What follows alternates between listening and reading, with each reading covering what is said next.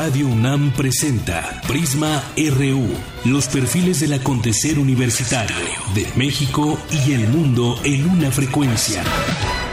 Arrancamos así con este silencio, 10 segundos de silencio, que en radio puede ser mucho tiempo, pero es muy poco tiempo cuando uno está en una situación de de lamentar una muerte como la de Javier Valdés el día de ayer y unas, eh, una serie de acciones a las que han llegado algunos medios de comunicación en solidaridad con este periodista.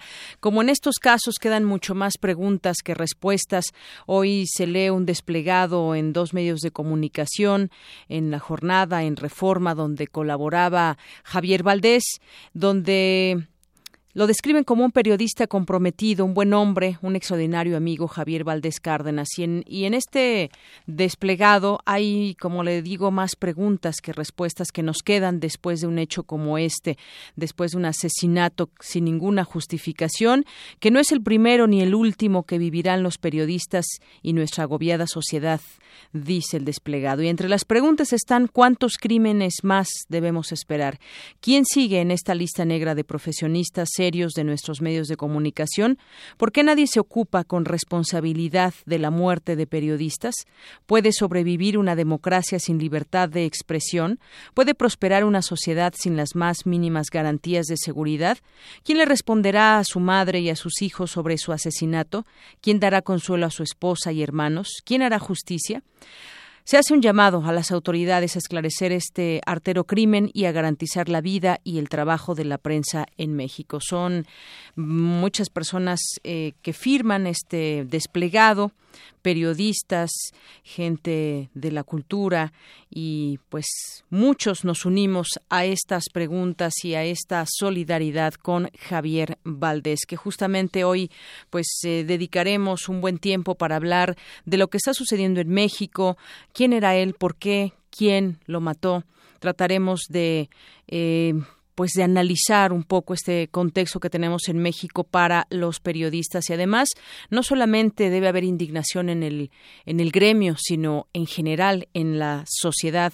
Esta sociedad lastimada donde no solamente matan a periodistas sino también activistas sociales. Dábamos cuenta hace apenas unos días de la muerte de un activista allá en Tamaulipas que había descubierto a su el cuerpo de su de su hija que estaba desaparecida. Las autoridades parecen parece que se unen y no hay nada, no hay sospechosos, no hay, eh, bueno, sospechosos sí, no hay detenidos, no se, no, no se queda en la impunidad este tipo de situaciones hasta el día de hoy. Así que bueno, pues arrancamos, arrancamos hoy como es costumbre con nuestro resumen informativo. Portada RU.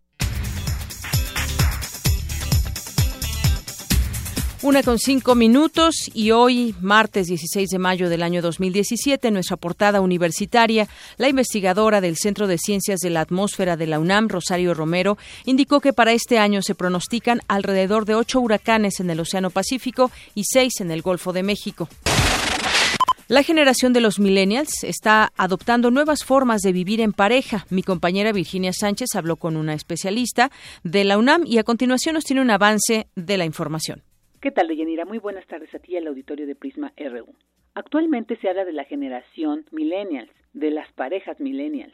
Sin embargo, es riesgoso generalizar por medio de esta etiqueta a toda una generación. Los detalles de la información más adelante. Hoy en nuestra portada nacional, la Fiscalía General del Estado de Sinaloa revisa los videos de ocho cámaras de seguridad, tanto del C4 como privadas, como parte de la investigación por el asesinato del periodista Javier Valdés. Periodistas de diversos medios de comunicación se manifiestan en la Ciudad de México, Sinaloa, Guerrero, Baja California y Jalisco por el asesinato de Javier Valdés.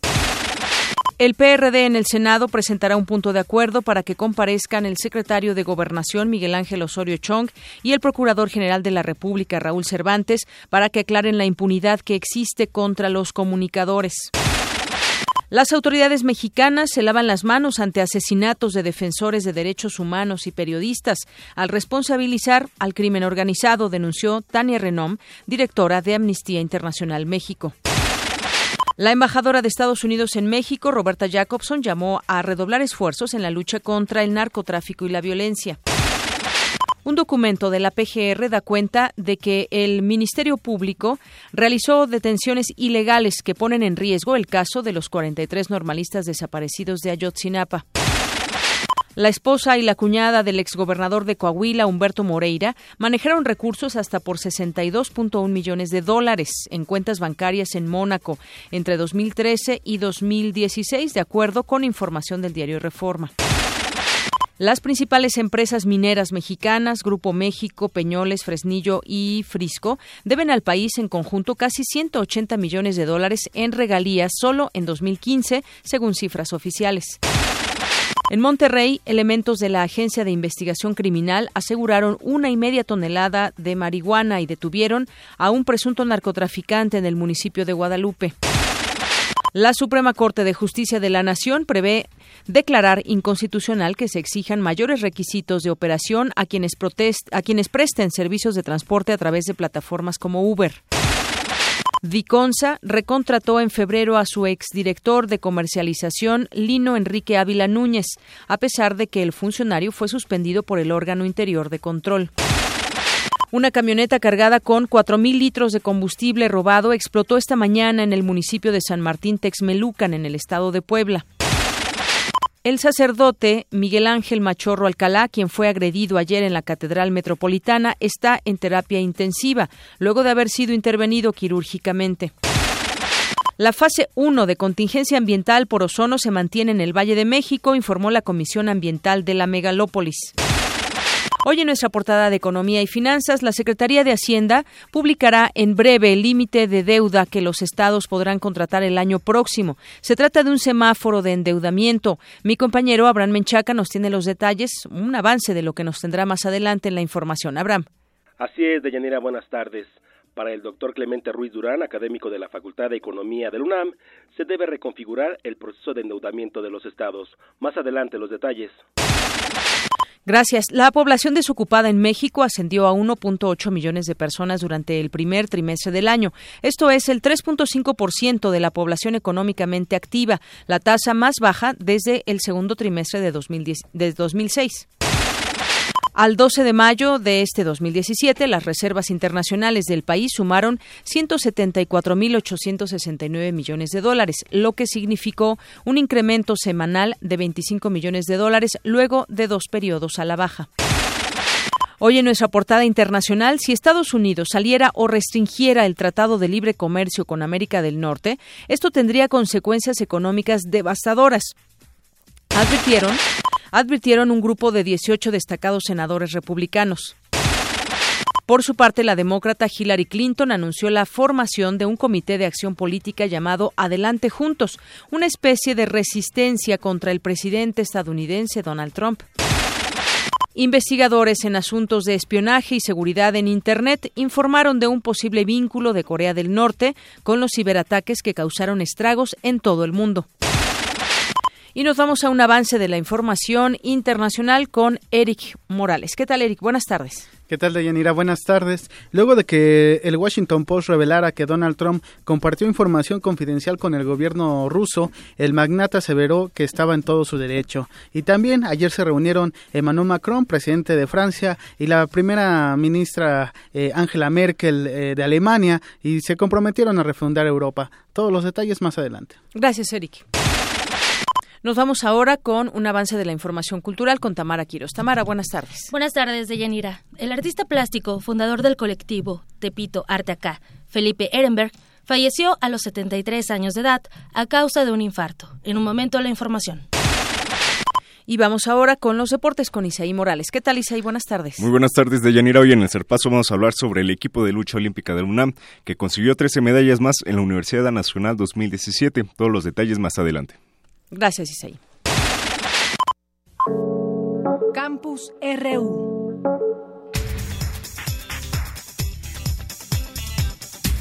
Bien, y entremos a nuestro campus RU cuando es la una con 12 minutos. Nos enlazamos vía telefónica con mi compañero Jorge Díaz.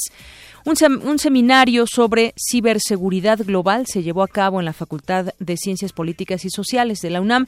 Cuéntanos, Jorge, tú estuviste ahí. Buenas tardes. ¿Cómo estás, Deyanira? Muy buenas tardes. Pues eh, sobre todo, o principalmente académicos de Estados Unidos, en materia de seguridad acudieron a este seminario que se denomina los restos, los eh, retos de seguridad y defensa en las Américas. Mostraron algunas soluciones en materia de inmigración, tráfico de droga, seguridad, sobre todo en el ciberespacio a nivel global.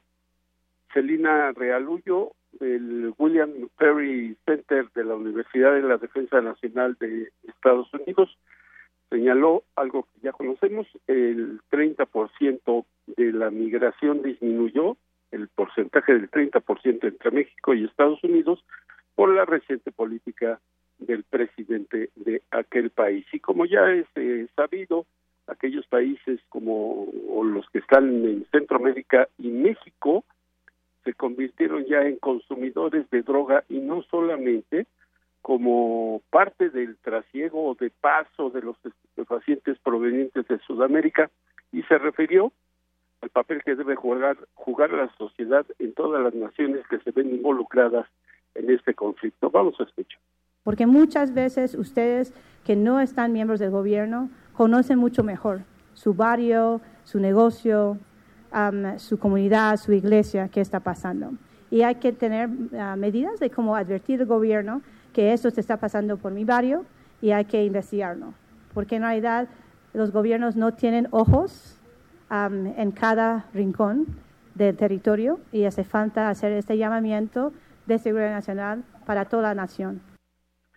Y recordarás, Bellanira, que el pasado viernes 99 países aproximadamente, si no es que más, se vieron afectados por este ataque cibernético que se dio en todo el mundo. El doctor Boris Saavedra, también del William Perry Center, señaló que este espacio cibernético se compone de la información, primero, después de las comunicaciones y el más conocido y el más importante, el Internet, es el más usado y conocido, también el más vulnerable si tomamos en cuenta que existen más de 350 millones de millas de cables submarinos que hacen posible la vida en el planeta. Vamos a escuchar. El problema de controlar, ese es el gran problema. Porque si usted me lo dice a nivel nacional, los países y, y los gobiernos tienen la posibilidad de a los proveedores de Internet, Internet que es uno de los elementos, le puede dar, le da directrices y tiene legislación. Pero a nivel internacional la, existe es coordinación entre los grandes sistemas, sobre todo privados, que proveen el Internet a nivel global. No existe un sistema de gobierno internacional que controle el Internet. Y por eso es que sucede lo que está sucediendo ahora. Ese es un reto para la humanidad. Uno de los grandes retos que tiene hoy en día la humanidad es cómo vamos nosotros a controlar el Internet a nivel global. Solamente existen, lo que escuchaste de Yanira, acuerdos de buena voluntad entre las naciones. ¿Y eso por qué? Porque el 90% del espacio cibernético se encuentra en el sector privado, que es lo que es el que tiene los recursos económicos y humanos para sostener esta actualidad. actualidad. Y después eh, mencionó una frase que, que me pareció importante destacarla. Dijo que eh, las leyes contra los delitos en materias en, la materia cibernética son locales y aplicables en cada nación, pero que no existe una especie de ONU cibernética. Parte de lo que sucedió en la Facultad de Ciencias Políticas y Sociales el día de hoy allá en Ciudad Universitaria de Yanira. Muy bien, pues interesante el tema. Jorge, gracias. Gracias a ti. Buenas tardes. Nos vamos ahora con mi compañera Virginia Sánchez. El riesgo, el, este es riesgoso, es riesgoso generalizar con etiquetas como la de millennials a toda una generación, decir que solamente tienen ciertas características, ya que se debe analizar de manera más profunda las diversas características que la componen. Cuéntanos de qué se trata esta información de los millennials. Vicky, buenas tardes. Hola, ¿qué tal, Deyanira? Muy buenas tardes a ti y al auditorio de Prisma RU. El término millennial proviene de una etiqueta creada en Estados Unidos que hace alusión a una generación de nativos digitales, que nació durante la década de los ochentas, marcada por un contexto donde impera la tecnología y los medios de comunicación, por lo que poseen características específicas que se desplaza a las distintas esferas de vida y desarrollo. Así lo detalla la doctora Marcela Meneses Reyes, del Instituto de Investigaciones Sociales, quien señala el riesgo de generalizar por medio de estas etiquetas que se han puesto de moda y que se utilizan recurrentemente sin profundizar a qué tipo de población se está refiriendo.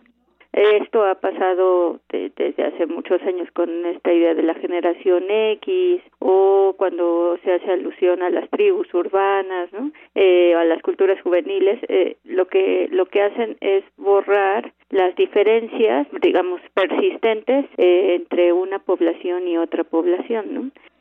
Actualmente se habla de las parejas millennials, las cuales han reconfigurado la concepción de las relaciones amorosas. Sin embargo, la especialista asegura que existen diversos factores que habría que considerar antes de englobar a las parejas de jóvenes en esta categoría.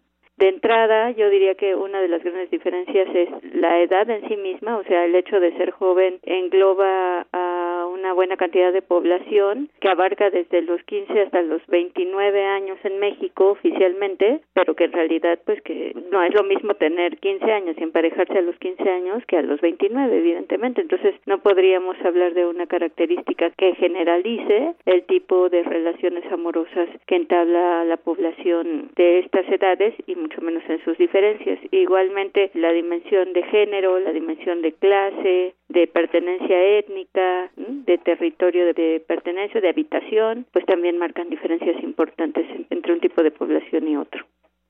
La experta universitaria señala que más allá de una simple consideración subjetiva, lo que ha predominado es el alto índice de embarazos a temprana edad, lo cual está hablando de un tipo de población que no está marcada precisamente por las redes sociales o apuntando a un nivel de independencia y libertad, sino de un tipo de población diferente, muy propia de este país, que habría que analizar con mayor cuidado y más profundidad. Hasta aquí la información. Buenas tardes. Gracias, Vicky. Buenas tardes.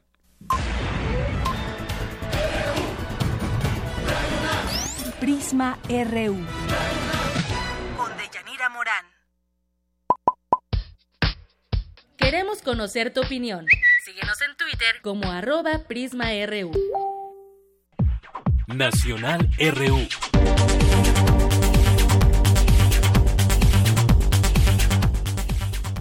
Una con 20 minutos, pues entre nuestras notas nacionales se sigue destacando desde el día de ayer que informábamos sobre la muerte del periodista Javier Valdés, el sexo periodista asesinado en México en lo que va de este año y pues él, además de ser periodista, pues escribía distintos libros que reflejaban desde sus propias vivencias lo que ocurría en un país como México, que está convulsionado con el tema del narcotráfico, el crimen organizado, cómo opera y cómo ha llegado hasta el periodismo. Era también corresponsal de la jornada y editor del semanario Río 12. Ayer dábamos cuenta de este asesinato al mediodía en Culiacán, Sinaloa, a plena luz del día. Y pues de acuerdo con reportes de la policía, el escritor especializado en temas de narcotráfico fue atacado por sujetos encapuchados a unos metros de las instalaciones de Río 12.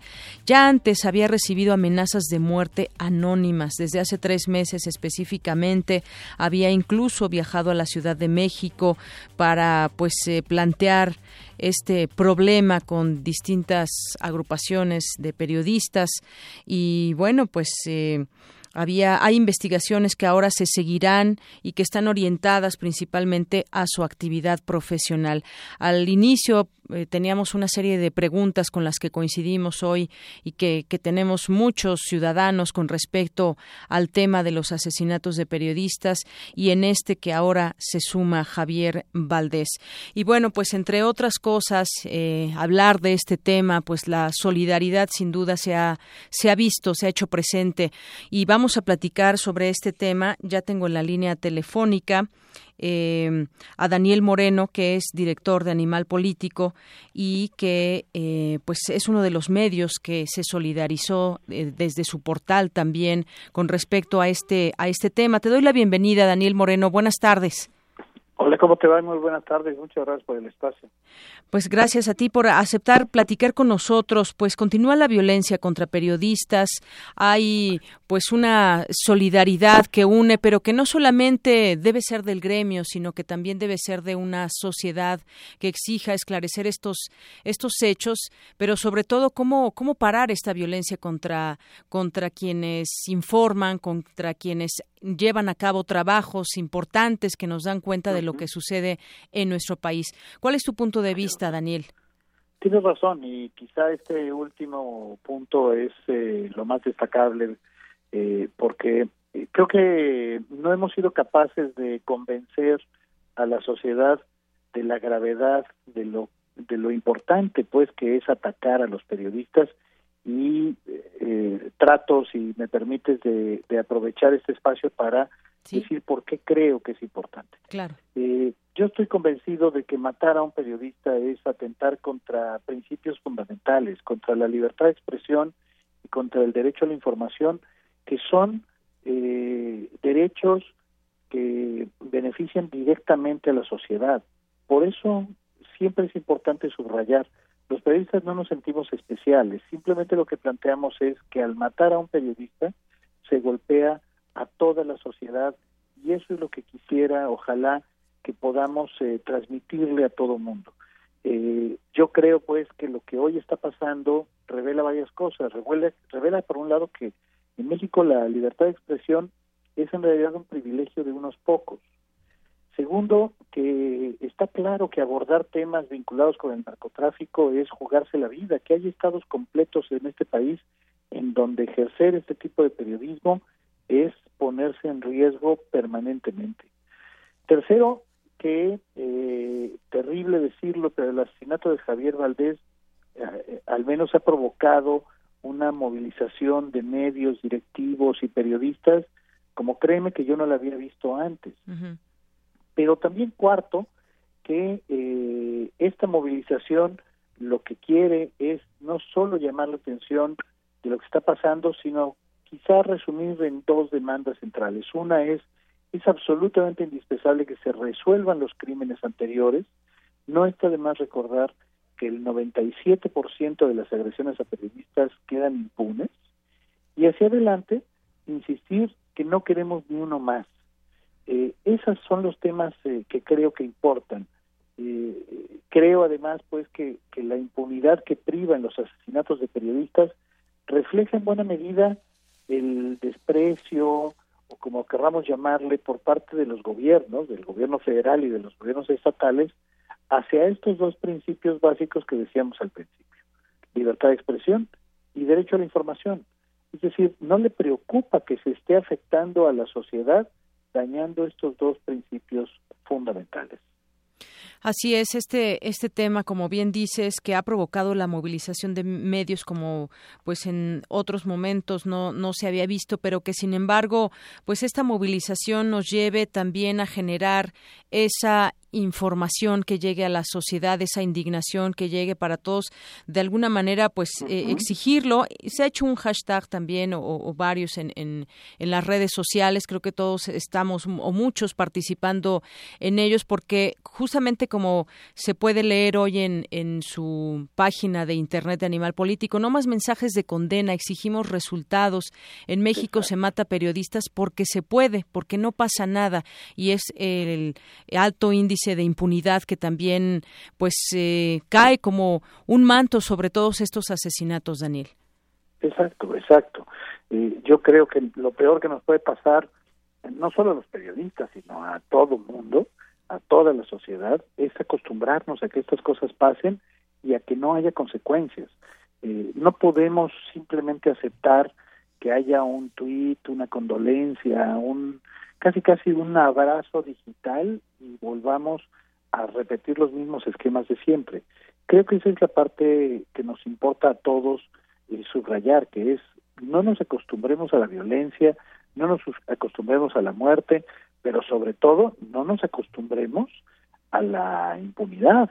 Tenemos todos el derecho de exigir esto se tiene que resolver, esto no puede quedar como hasta ahora, ¿no? Así es, y sobre todo cuando ya había amenazas, que de pronto esas amenazas que existen, pues no se sabe a veces ni cómo actuar por parte del propio periodista. Las autoridades muchas veces lo saben. Él viajó a la Ciudad de México, según hoy, hoy se conoce, para pues eh, preguntar un poco con el Comité de, Protección para Periodistas eh, pues sobre, lo que podía hacer. Ya se estaban implementando algunas medidas. Él estaba por quizás salir al extranjero para escribir desde algún otro país, pero pues finalmente llegó el, este asesinato antes de que pudiera él moverse y ejercer, poder ejercer con libertad su trabajo. Sí, sí, sí, porque Javier sabía que los temas que manejaba eran ponerse en riesgo que eran jugarse la vida y eso es eh, eh, muy fuerte de, considerar que haya periodistas en no pocos estados que saben que su trabajo cotidiano los pone en riesgo. Sinaloa sin duda es un ejemplo importante, pero pues, sabemos todos que no es ni de lejos el único, que tendríamos que poner a Guerrero, a Tamaulipas, a Veracruz, a Chihuahua, es decir, que podríamos sumar más y más y más estados para decir en este país hacer periodismo, cumplir con una función social que es informar, pone en riesgo tu vida. Y eh, por eso no es un detalle menor recordar y subrayar que Javier hacía un trabajo particularmente importante. Exacto, y, además... traducirnos, estaba en Sinaloa, ¿no? Él, él, había viajado también a otros lugares eh, peligrosos también por lo que conocemos Tamaulipas, Veracruz, peligrosos para los periodistas y para activistas. Había pues eh, mucha información que, que desde ahí se genera y él estaba interesado en general también en lo que sucedía en particular en algunos estados. Exacto. Eso, eso creo que es clave y bueno, eh, una de las cosas que ha reflejado es el impacto entre los periodistas por este crimen en particular. Javier era alguien muy conocido en el medio, ¿no? Y muy respetado. Así es. Bueno, pues es desafortunadamente otra vez tenemos que platicar de, de, estos temas y pues bueno, las manifestaciones continuarán. Hoy por la noche habrá una marcha ahí a, la, a la, Secretaría de Gobernación.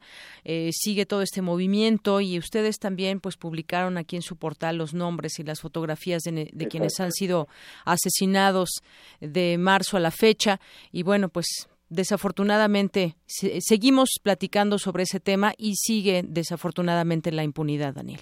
Sí, hombre. Bueno. Te agradezco de veras mucho el espacio y créeme que, hijo, es un tema que uno que más quisiera que darle la vuelta, olvidarse o mejor aún que simplemente no pasar. Así es. Bueno, pues muchas gracias a ti, Daniel. Hasta luego. Buenas tardes.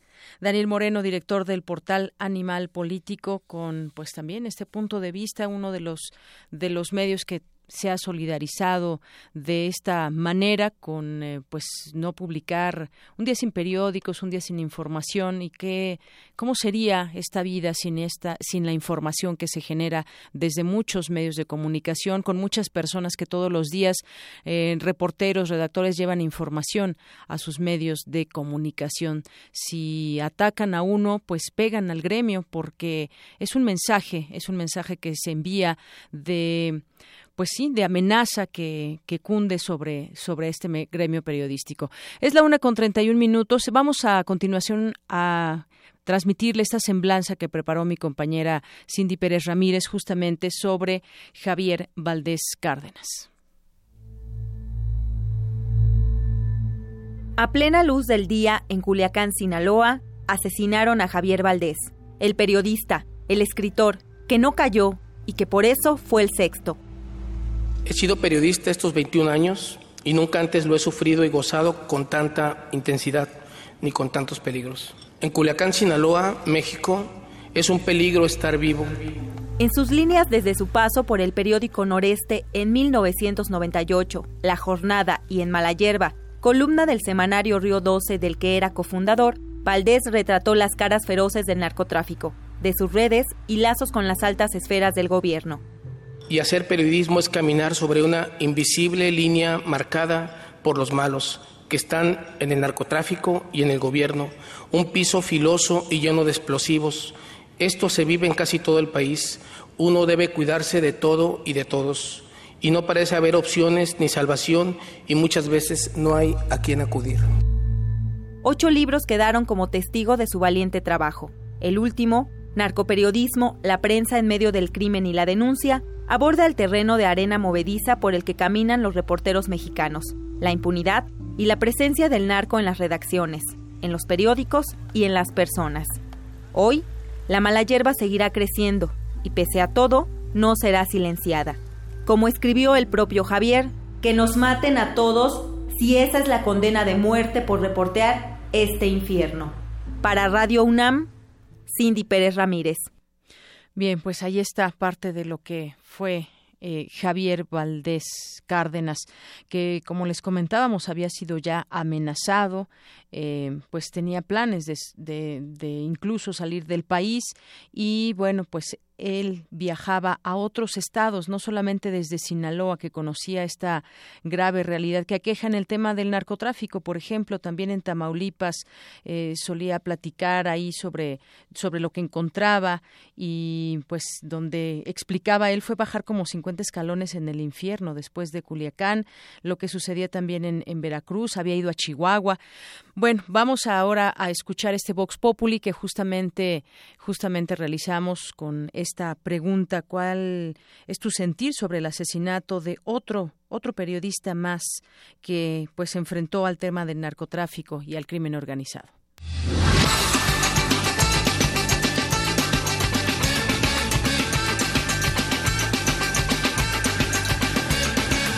Está súper mal, la verdad, porque pues que tienen la culpa de su trabajo, ¿no? Ellos pueden informarnos y todo y pues la verdad se me hace injusto que maten a las personas porque sí. Entonces no, no se puede así, la verdad. Porque pues es gente que quiere informar al pueblo. Yo hago música y hablo sobre eso. Y pues más que nada como músico, nuestro granito para el México es pues que la gente sepa, ¿no? Que sepa lo que está pasando y entonces pues hay que luchar más que nada y mucha resistencia. Yo pienso que la verdad el narcotráfico siempre ha estado coludido con el gobierno. Si el gobierno maneja una pieza, el, el narcotráfico maneja otra pieza. Entonces si los, eh, los reporteros siempre se ven en esa espada contra la pared, ¿no? De que si le hablo bien a esto me estoy echando a la cabeza al otro y si le hablo bien de esto me estoy echando a la cabeza del otro. Yo creo que la opinión pública ya no existe si un reportero muere y nos está comunicando algo por de ese estilo y lo matan, ¿qué está pasando con la voz y con muchas voces? Se está perdiendo. En sí, ya en México no tenemos lo que es este libertad de expresión. Si te expresas tantito, te mandan a desaparecer. O sea, prácticamente si uno se quiere expresar casi así es por el anonimato. Y aún así, anónimamente, aún así te investigan y hasta ahí quedaste.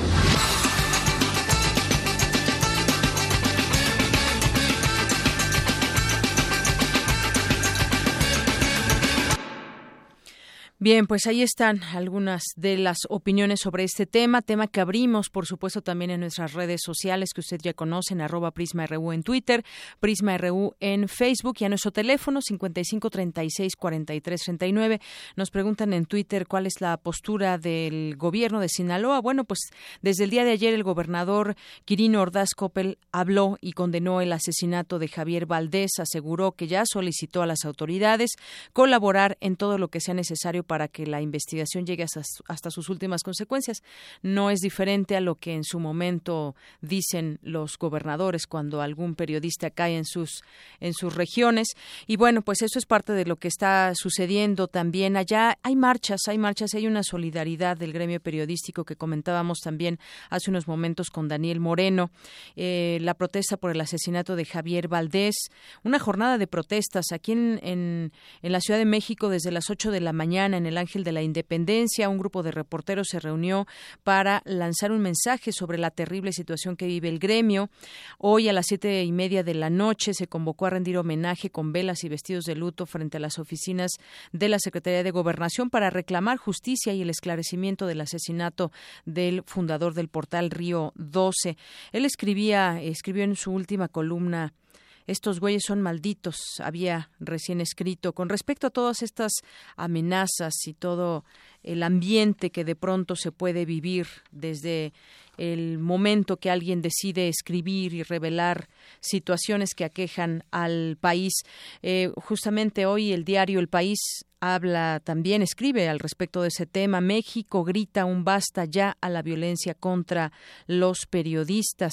Esto es con respecto al, eh, al asesinato de Javier Valdés, el sexto periodista asesinado en lo que va del año, que despertó además, como decíamos en las redes sociales, una reacción importante, sobre todo en el gremio y, en el gremio y ha movido algunos medios a la acción.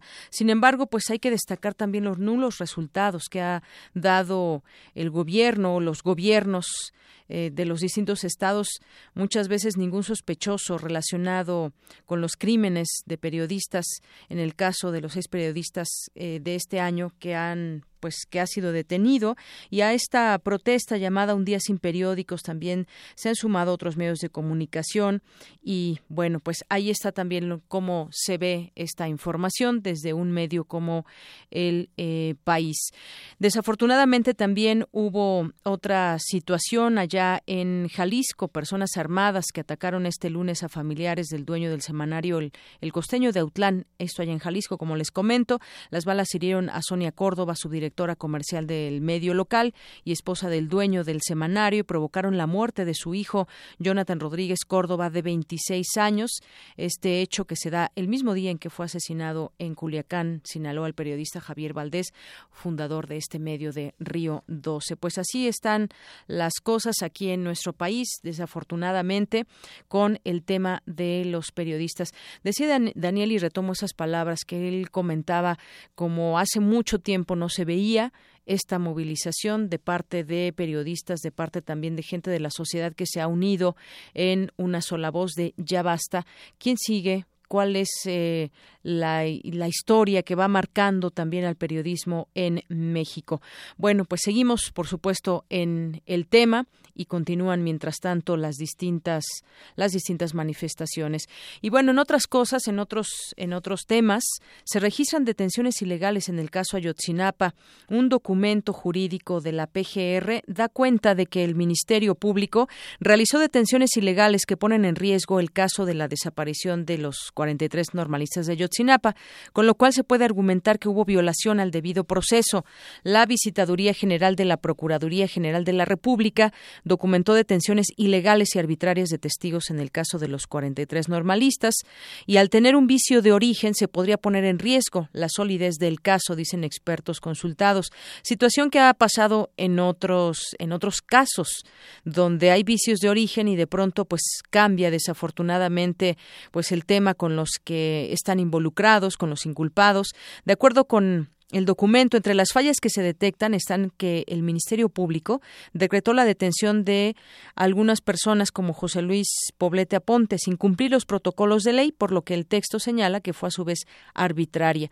Y me hace recordar aquel caso de Florence Cassé, donde hubo vicios de origen y en ese sentido, pues quedó libre. No se sabe si fue inocente o no, pero quedó libre por esos vicios de origen que se siguen cometiendo desde las esferas de la propia autoridad. Y bueno, pues ayer también que fue un día un día rojo en México, bueno, no solamente ayer, muchos otros días, pero ayer apuñalaron a un sacerdote en la Catedral Metropolitana de la Ciudad de México. Eh, el párroco Miguel Ángel Machorro, de 55 años, fue apuñalado en el cuello por John Rock Shield, quien tras la agresión soltó el cuchillo de con el que atacó a este párroco y se entregó a las autoridades. Fue de, ahí detenido a esta persona que se conoce es de origen francés. El párroco se encuentra en estado grave en terapia intensiva. Una con 41 minutos. Prisma RU. Queremos escuchar tu voz. Nuestro teléfono en cabina es 55 36 43 39. periodista sinaloense, actualmente trabaja en Mexicanos para la Corrupción y la Impunidad. Conocí a Javier Valdés eh, desde hace más de una década y realmente esto es algo que nos indigna, nos molesta, nos enoja mucho a los periodistas en México, a los periodistas de Sinaloa en particular nos ha golpeado muy fuerte porque creíamos que si alguien estaba eh, seguro, si alguien estaba protegido por su exposición pública, por su prestigio, por, eh, por todo esto, era Javier Valdés. Y ahora vemos con su asesinato que absolutamente nadie está salvo, ninguno de los compañeros de Sinaloa, ningún compañero de México está salvo, porque no hay garantías mínimas para ejercer el periodismo libre en este país. Exigimos a la autoridad eh, que esclarezca este asesinato, este crimen, que no quede en impunidad como la gran mayoría de los asesinatos de periodistas y de activistas en México. Prisma RU. Programa con visión universitaria para el mundo. Queremos conocer tu opinión.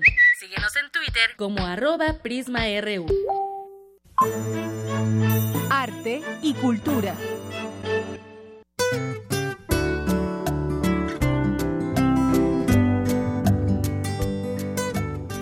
Y en un momento está aquí con nosotros Tamara Quirós porque pues también los queremos invitar como todos los martes de mayo a la poesía suculenta que en esta ocasión toca a Mónica Mansur, no se lo pueden perder, es hoy a las 8 de la noche, ya arrancó esta poesía suculenta Margarita Castillo, el martes pasado estuvo Miriam Moscona y bueno, pues hoy toca el turno a Mónica Mansur, así que los invitamos aquí en Adolfo Prieto número 133 en la sala Julián Carrillo, donde se lleva a cabo pues todos los martes de mayo poesía, poesía suculenta en voz de sus propias autoras.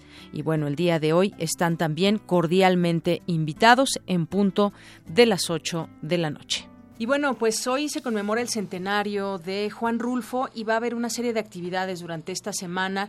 Allá en Guadalajara habrá coloquios, se presenta una una serie sobre un documental de él. Y bueno, en este marco también participa Benito Taibo, que es el director de Radio UNAM. Y me gustaría, Benito, que nos platiques un poco de cómo recordarlo a 100 años, eh, sus libros, este autor mexicano que dio el salto universal. Bienvenido. Gracias, gracias, querida Deyanira. A ver, uh, Juan Rulfo, todos lo sabemos, es una suerte de padre de la literatura mexicana contemporánea. Por lo tanto, Pedro Páramo que es su mayúscula obra, ah, sería una suerte de nuestro tío, ¿no? Entonces, uh, hoy por hoy, eh, recordar a Rulfo desde eh, todos los ángulos, todas las visiones posibles, es una tarea titánica de muchas maneras. Se ha hablado muchísimo sobre Rulfo, se ha escrito mucho más sobre estas dos obras pequeñas pero monumentales que lo que las mismas representan en términos de páginas escritas. Uh, hoy por la noche, a las 8 de la noche, en el Hospicio Cabañas de Guadalajara, se presenta 100 años con Juan Rulfo.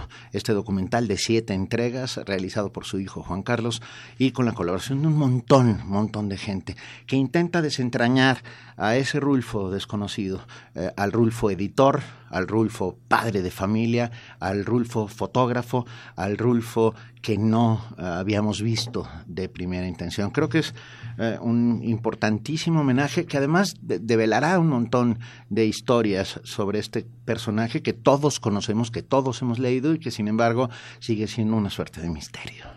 Así es, se llevaron a cabo todas esas actividades y como tú bien dices, también conocer esa parte mucho más humana que desconocemos. Yo creo que esa es como la idea también de esas actividades. Sí, sin duda, esa es parte.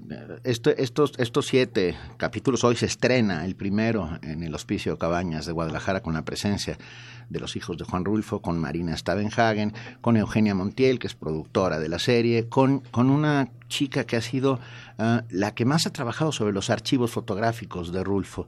Eh, será interesante, muy interesante en todos los sentidos, poder ver eh, esta visión desde el hijo, o sea, cómo era Juan Rulfo mi padre, que me parece eh, importante y que nunca se ha contado, ¿no?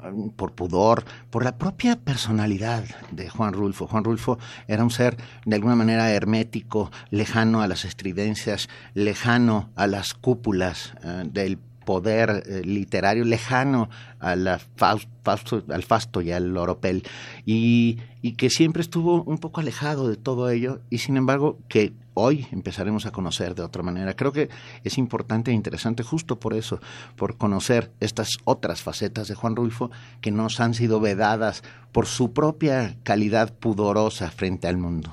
Pues así es, sigamos recordándolo además a través de sus lecturas que muchos nos siguen diciendo al día de hoy. Sin lugar a dudas, ah, Pedro Páramo es un texto imprescindible. Hace unos cuantos semanas, ah, un algoritmo creado por una computadora en una universidad ah, definió cuáles eran los libros que representaban a los países. Esto fue un experimento francamente interesante. Y esta misma computadora decidió, por ejemplo, que que Rusia sería representada por Tolstoy, por Guerra y Paz, ah, que los Estados Unidos eran representados de alguna u otra manera por eh, matar a un ruiseñor de Harper Lee, ah, que Colombia era representada por Cien años de soledad de Gabriel García Márquez y que México era representado por Pedro Páramo.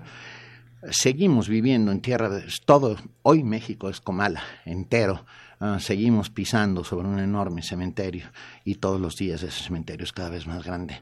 Ah, Rulfo, en este sentido, preclaro, um, adivinó que no íbamos a poder sacarnos de encima ni los caudillajes, ni, ni las formas violentas en las cuales estaba fundada la nación a sangre y fuego a partir de la Revolución Mexicana. Pues justamente así una realidad que está retratada también en esas en esas páginas y que hoy y que hoy pues quienes lo estamos viviendo esa realidad también lamentamos esta forma de vida en este país. Sin, sin lugar a dudas. Pero también estoy convencido de que la literatura sirve para conjurar a los fantasmas, a los demonios, que la literatura es un asidero, una suerte de tabla para de salvación para el momento del naufragio, un faro para la esperanza eh, que no puede abandonarnos, porque si perdemos eso habremos perdido todo.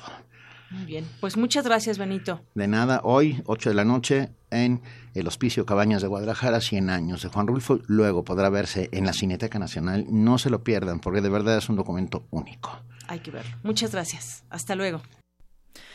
Bien, pues ahora vamos contigo, Tamara Quirós. Muy buenas tardes. Deyanira, muy buenas tardes. 100 años del nacimiento de un gran escritor. Muchos somos hijos de Pedro Páramo, ¿no, Deyanira? Pues sí, muchos somos hijos de tío, o como decía Benito también, como una especie de tío, ¿no? Así es. Deyanira, anoche la Secretaría de Cultura y el Instituto Nacional de Bellas Artes dieron a conocer el deceso de Felipe Ehrenberg. Justo hace dos meses el artista informó a los medios acerca de la exposición que el Museo de Arte Contemporáneo de Burdeos en Francia organizó en torno a la editorial Bulles Press, eh, fundada por él en Inglaterra, exposición que precisamente concluirá el próximo 28 de mayo. ¿Quién fue y qué legado nos deja Felipe Ehrenberg? Escuchemos.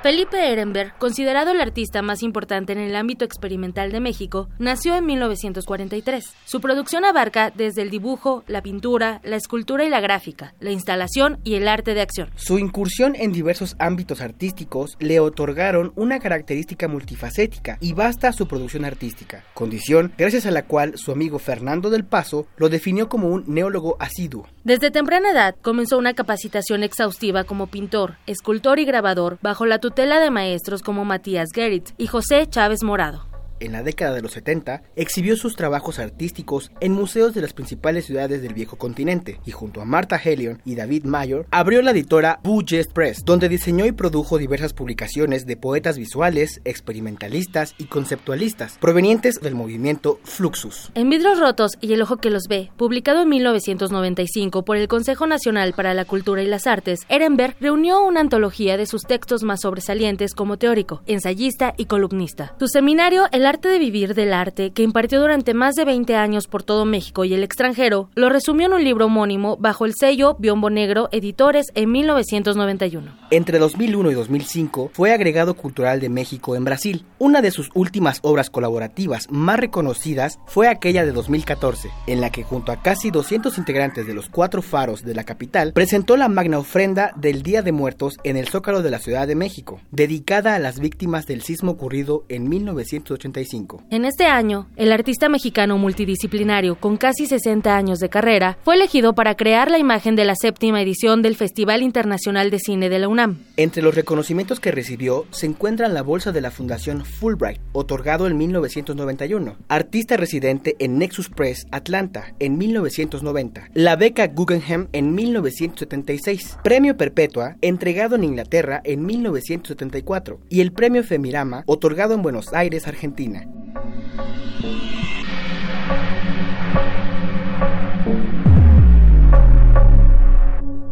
Sin duda una noticia lamentable, estamos en, una época, en una época muy roja, lo diríamos así.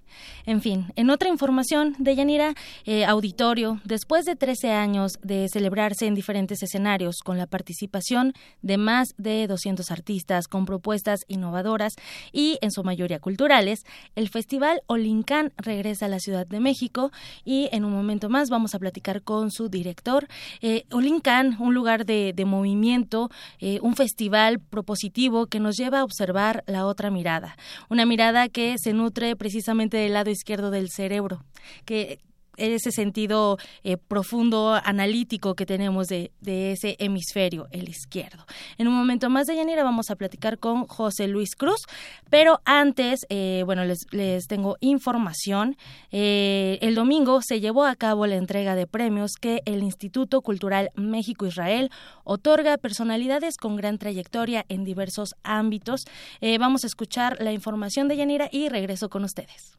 El Instituto Cultural México-Israel llevó a cabo la ceremonia de entrega de reconocimientos a personalidades que destacan por su brillante trayectoria en diversos ámbitos como la pedagogía, la literatura, el periodismo, las artes y las ciencias.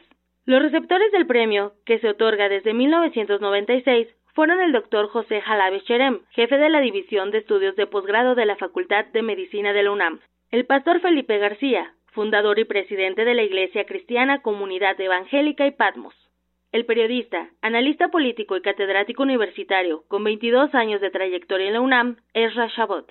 La periodista y escritora Guadalupe Loaesa, el escultor y ceramista José Sacal, el doctor Bernardo Tanur, miembro de la Comisión de Educación Médica de la Facultad de Medicina, la Asociación Civil dedicada a la asistencia de emergencia y atención de desastres naturales, Cadena, el doctor David Kershenovich, miembro titular de la Academia Nacional de Medicina, el rabino Abraham Tobal, la escritora Elena Poniatowska, el licenciado Aaron Margolis, director del Festival Internacional de Cine Judío, y el exrector de la UNAM y actual secretario de Salud, José Narro Robles, quien destacó la importancia de fortalecer los lazos entre ambas naciones por medio de la cultura y las artes. Es cierto que desde el nacimiento del instituto que hoy nos reconoce, se han registrado avances espectaculares en los campos más diversos. Sin embargo, una parte importante de la población del mundo vive todavía con carencias fundamentales, no tengo duda alguna de que ese panorama se va a transformar.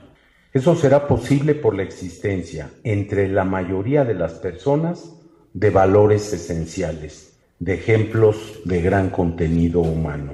Esto será posible porque somos más los que creemos en la paz, el arte y la cultura, en la educación, la ciencia y el humanismo en la libertad, la democracia y la participación. El Instituto México-Israel, fundado en 1947, tiene como sede un edificio histórico que alberga seis salas de museos permanentes dedicadas a las tradiciones, costumbres y la presencia judía en México. Deyanira, el Instituto Cultural México-Israel, un lugar bellísimo y con mucha historia. Ya lo habíamos eh, comentado. Eh, tenemos en la línea a José Luis. Buenas tardes, José Luis. Eres director del Festival Olincan. Buenas tardes, ¿qué tal? Un gran saludo para la audiencia de Radio UNAM, que es Radio UNAM es nuestra casa y obviamente la UNAM. Yo soy egresado de la UNAM, de la Escuela del Centro Universitario de Teatro, y estamos muy orgullosos de pertenecer a esa alma mater. Claro que sí, José Luis Cruz, el director de este festival que inició actividades el viernes 12 de mayo en el campo Xochitl y el miércoles comienza de nuevo el movimiento en el Deportivo Vivanco. Eh, ¿Con qué van a iniciar? ¿Qué nos espera este 17 de mayo? Mira, este 17 de mayo continuamos con el festival. eh, en la semana pasada del 12 al 14, como tú decías, fue dedicada a lo que llamamos nosotros las tribus urbanas dentro de la cultura, es decir, la parte eh, periférica de nuestra eh, ciudad eh, está ahora siendo tomada en cuenta por este festival, nuestro festival, para darle, brindarles nuestra plataforma y darles visibilidad a las creaciones que han tenido como consecuencia de toda una vida dedicada al arte de estas comunidades. Fue fascinante, tres días completos de, una gran programación de eh, músicas que crean, de artes que crean los jóvenes.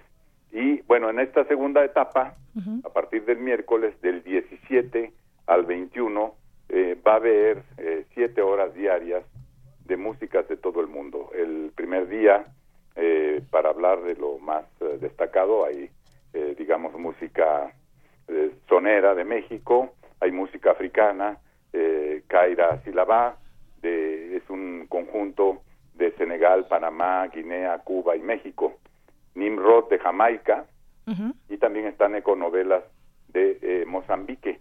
Es decir, hay una programación mexicana y una programación africana y, latinoamericana, ¿no? El segundo día, el jueves, tenemos eh, música de, eh, por ejemplo, de México con la Sonora Balcanera, Guatapurí de Colombia, hay un grupazo de, de Holanda, que es un grupo de jazz que se llama Under the Surface, y está Agua Sango, de, es una gran cantante de Mali, eh, Costa de Marfil, trae músicos de Togo, Senegal también, y es una, una propuesta muy interesante, música mandengue, de una gran cantante, y también de eh, eh, el sur, viene de Brasil, y Conili, que es un grupo maravilloso de Afrobeat, y eh, Gustavito, también de Brasil, que trae una propuesta de la nueva versión de la bossa nova. Y además un tributo a Betsy Pecanin. Ah, muy bien. Betsy Pecanin, eh, le hacemos un tributo a su vida, a su obra, y van a tocar más de 10 bandas que tienen relación con ella, discípulos, eh, músicos, etcétera, 10 bandas que va a concluir con ese día ah, para hacerle el gran tributo a, eh, a, Betsy. Y luego el, viernes eh, empieza a calentarse más el asunto con Lucía Pulido, una gran cantante colombiana, Caña de Azúcar de Argentina, Mamadou Diabaté, que es un grupazo de, música africana, es de Burkina Faso, Guinea, Senegal también, sí, es de Togo, eh, es un gran, gran balafonista de esa marimba antigua que usan en África. Es impresionante. Y los niños de los ojos rojos es una eh, agrupación importantísima en España, muy exitosa, que eh, mezcla el ska, el rock, con la música celta. Y, también está el gran grupo mexicano Nana Pancha. Y también van a estar los Calacas Jazz Band, o sea, desde ska hasta el jazz se van a la rumba, es, es, mucho sabor, un festival multicultural. Sí, es, es multicultural, estamos hablando también de Salón Victoria, este, los parientes de Playa Vicente, las chicas de, de Luz y Fuerza, que es una agrupación que hace cumbia eh, muy satírica, Mateo Kidman de Ecuador, este Queco de Chile, y terminan con los gaiteros de San Jacinto. Los gaiteros y The Wailers de Jamaica. son los eh, músicos que acompañaron a Bob Marley. Van a hacer una propuesta de eh, metales, como este un poco eh, esa parte que tocaba Bob Marley, algunas de sus canciones. Claro. Y, combinado con un grupo de jóvenes de jamaicanos que van a tocar con estos grandes, grandes músicos experimentados. En fin, el festival tiene una vocación importantísima de inclusión, de darle, eh, digamos, presencia a otras miradas, a otras culturas, donde se mezclan lenguas, poesía, eh, en fin. Eh, y muchas nacionalidades. Así es, José Luis. Todo esto, ya, ya queremos que llegue el 17 de, de mayo para, para irnos al Deportivo Vivanco. Eso. ¿La entrada es libre para, para La este entrada es absolutamente gratuita, eh, siempre lo ha sido, y seguimos con esta vocación de darle, eh, digamos, prioridad a nuestra organización y que la gente disfrute libremente a todos estos grupos que durante 14 años hemos eh, venido programando como alternativas. Es un, un eh, festival dedicado a las resistencias culturales que en este contexto de nuestro país como un granito de arena a la enorme violencia y deformación que estamos viviendo en nuestro México, ¿sí? Eh, tenemos que parar esa esa violencia, tenemos que parar ese caos y darle sentido a través de la cultura. Estaba escuchando por ahí una voz reconocible que estaba hablando de la cultura y del arte eh, y qué más, eh, qué mejor que la UNAM permita y hable en ese contexto, porque la UNAM siempre ha sido motor de la historia de claro. México. Así es, José Luis, esto es la UNAM y como un bálsamo al alma, vámonos al, al Festival Olincan. Muchísimas gracias por compartir estos minutos con nosotros. Pueden ver toda la programación, horarios y todo en www festivalolincam.com Ahí viene todo. Lo vamos a compartir también en nuestras redes. José Luis, muchísimas gracias, por esta, esta Muy llamada. amables, ¿eh? gracias, gracias. Saludos. Gracias. De Yanira me despido por hoy. Eh, fue José Luis Cruz, director del Festival Internacional de las Culturas en Resistencia, Olincan. Muy bien, muchas gracias Tamara. Buenas tardes. Vamos a hacer una, una pausa, un corte y regresamos con más información. Vamos a estar escuchando durante el programa, como ya escuchábamos hace un momento, algunas de, de las palabras que dan después, algunos periodistas después de conocer esta noticia y esta parte también de la solidaridad y que les queremos presentar en este espacio. Habla el periodista y escritor Wilber Torre, autor de seis libros. Actualmente escribe en Etiqueta Negra y El Heraldo de México. El otro día recordaba al maestro Granados Chapa y pensaba que él se había adelantado a su tiempo y a nuestro tiempo al escribir en sus crónicas y sobre todo en sus columnas del diario Reforma cómo este país estaba cayendo poco a poco en el abismo de la corrupción y de la impunidad.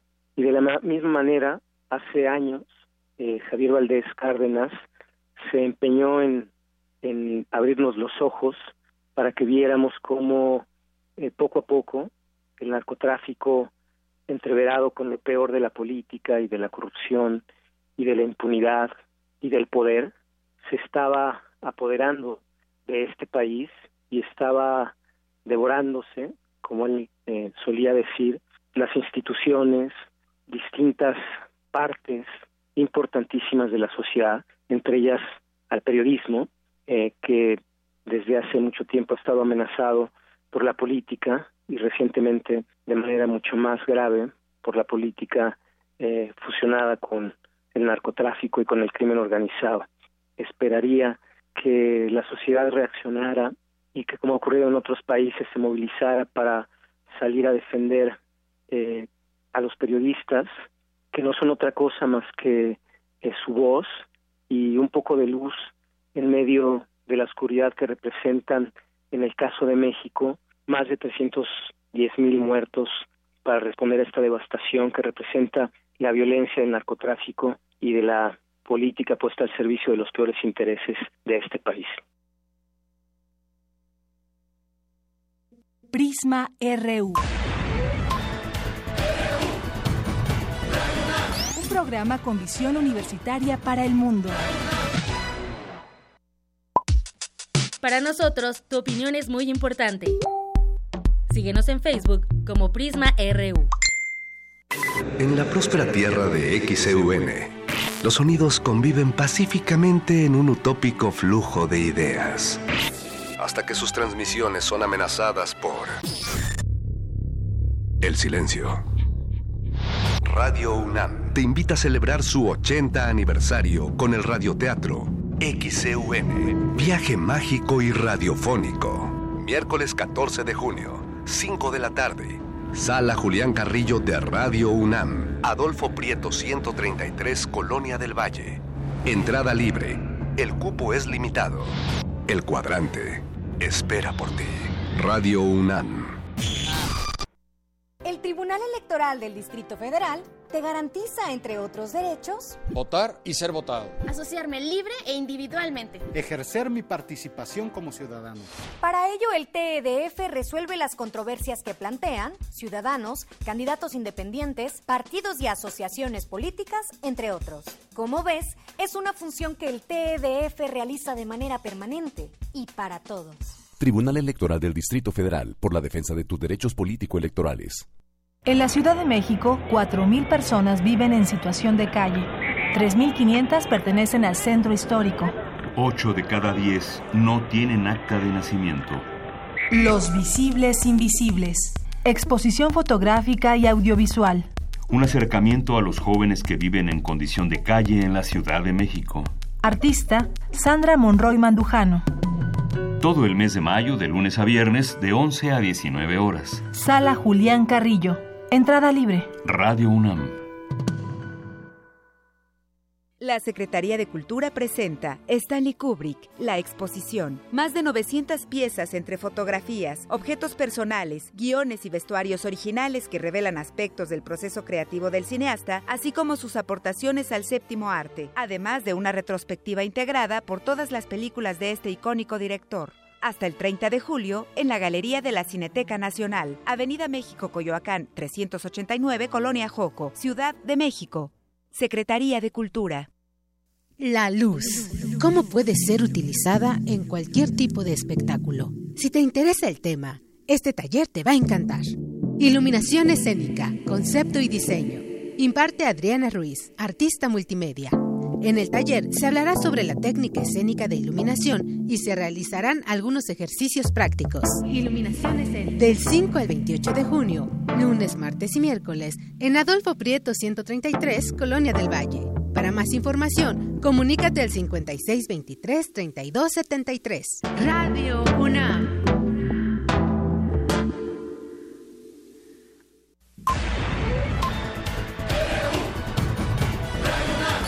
Prisma RU. Con Deyanira Morán. Para nosotros, tu opinión es muy importante. Síguenos en Facebook como Prisma RU.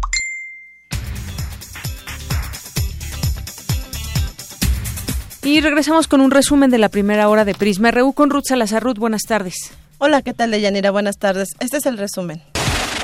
En la primera hora de Prisma RU hablamos con Daniel Moreno, director de Animal Político, portal que comenzó una protesta por el asesinato del periodista Javier Valdés, la cual consiste en un paro de labores. Yo estoy convencido de que matar a un periodista es atentar contra principios fundamentales, contra la libertad de expresión, contra el derecho a la información, que son derechos que benefician directamente a la sociedad. Por eso siempre es importante subrayar, los periodistas no nos sentimos especiales, simplemente lo que planteamos es que al matar a un periodista se golpea a toda la sociedad y eso es lo que quisiera, ojalá, que podamos eh, transmitirle a todo mundo. Yo creo pues que lo que hoy está pasando revela varias cosas, revela, revela por un lado que en México la libertad de expresión es en realidad un privilegio de unos pocos.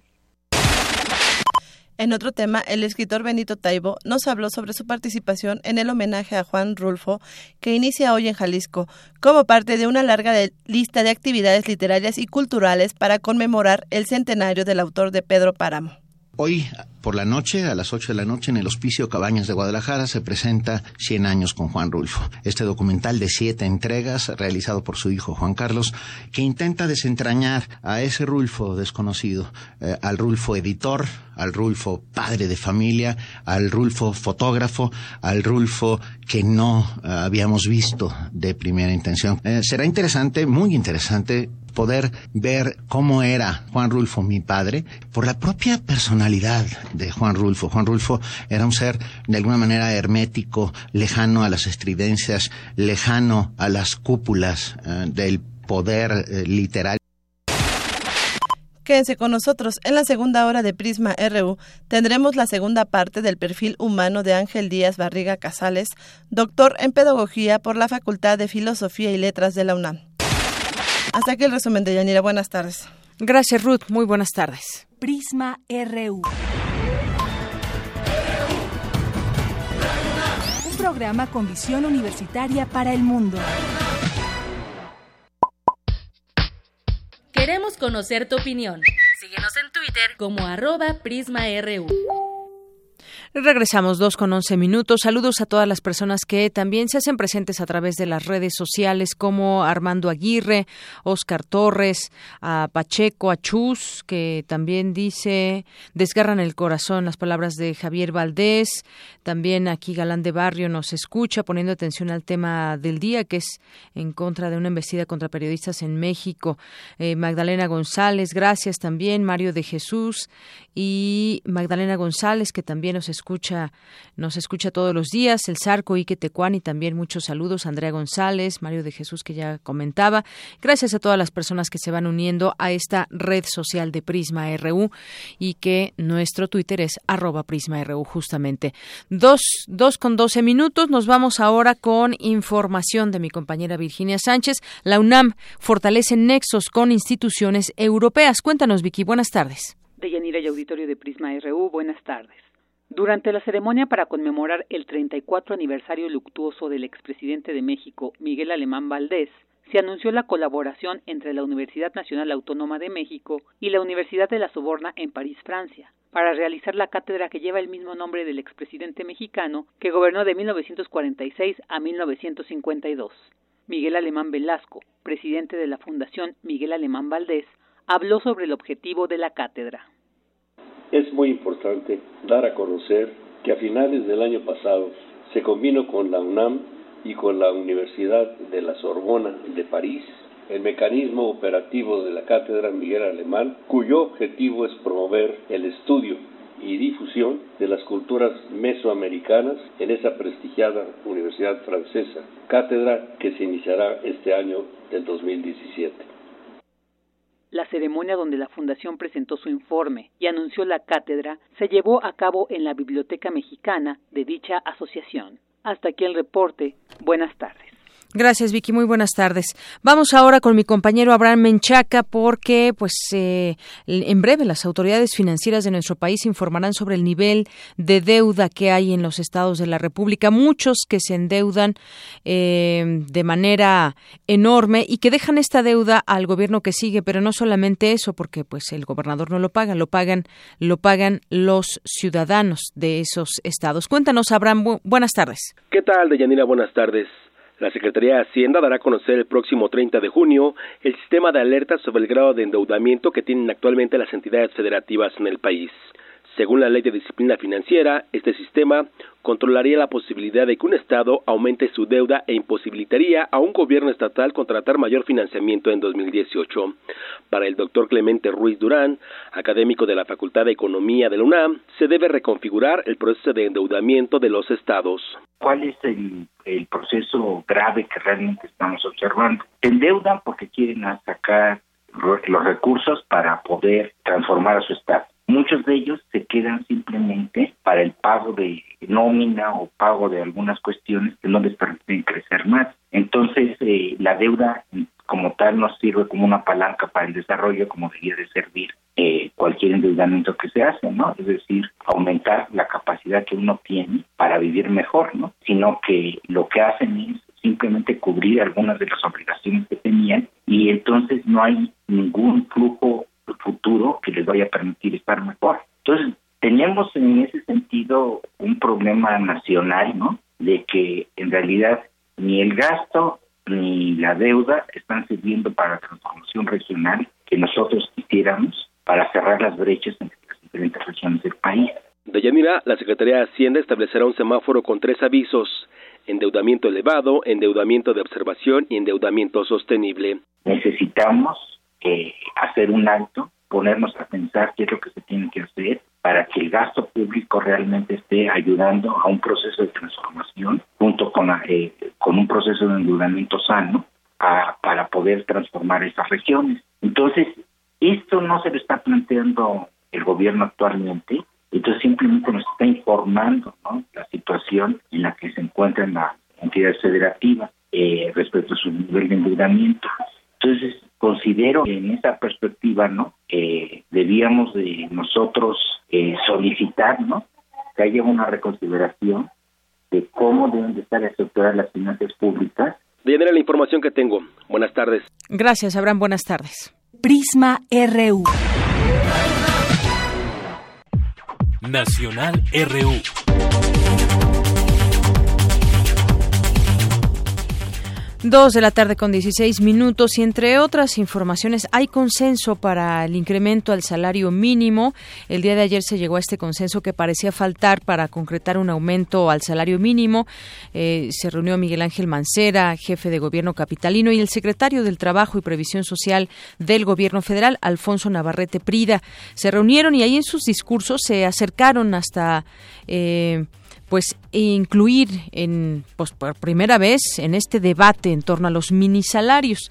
El secretario de Estado Navarrete Prida habló después del encuentro de buscar los consensos para un aumento que en ocasiones pasadas había eh, pedido mirar con reservas, no estaba muy seguro. Parece ser que hay un acuerdo, hay consenso para el incremento al salario mínimo. Falta que esto se haga una realidad y fijar más o menos cuánto podría ser.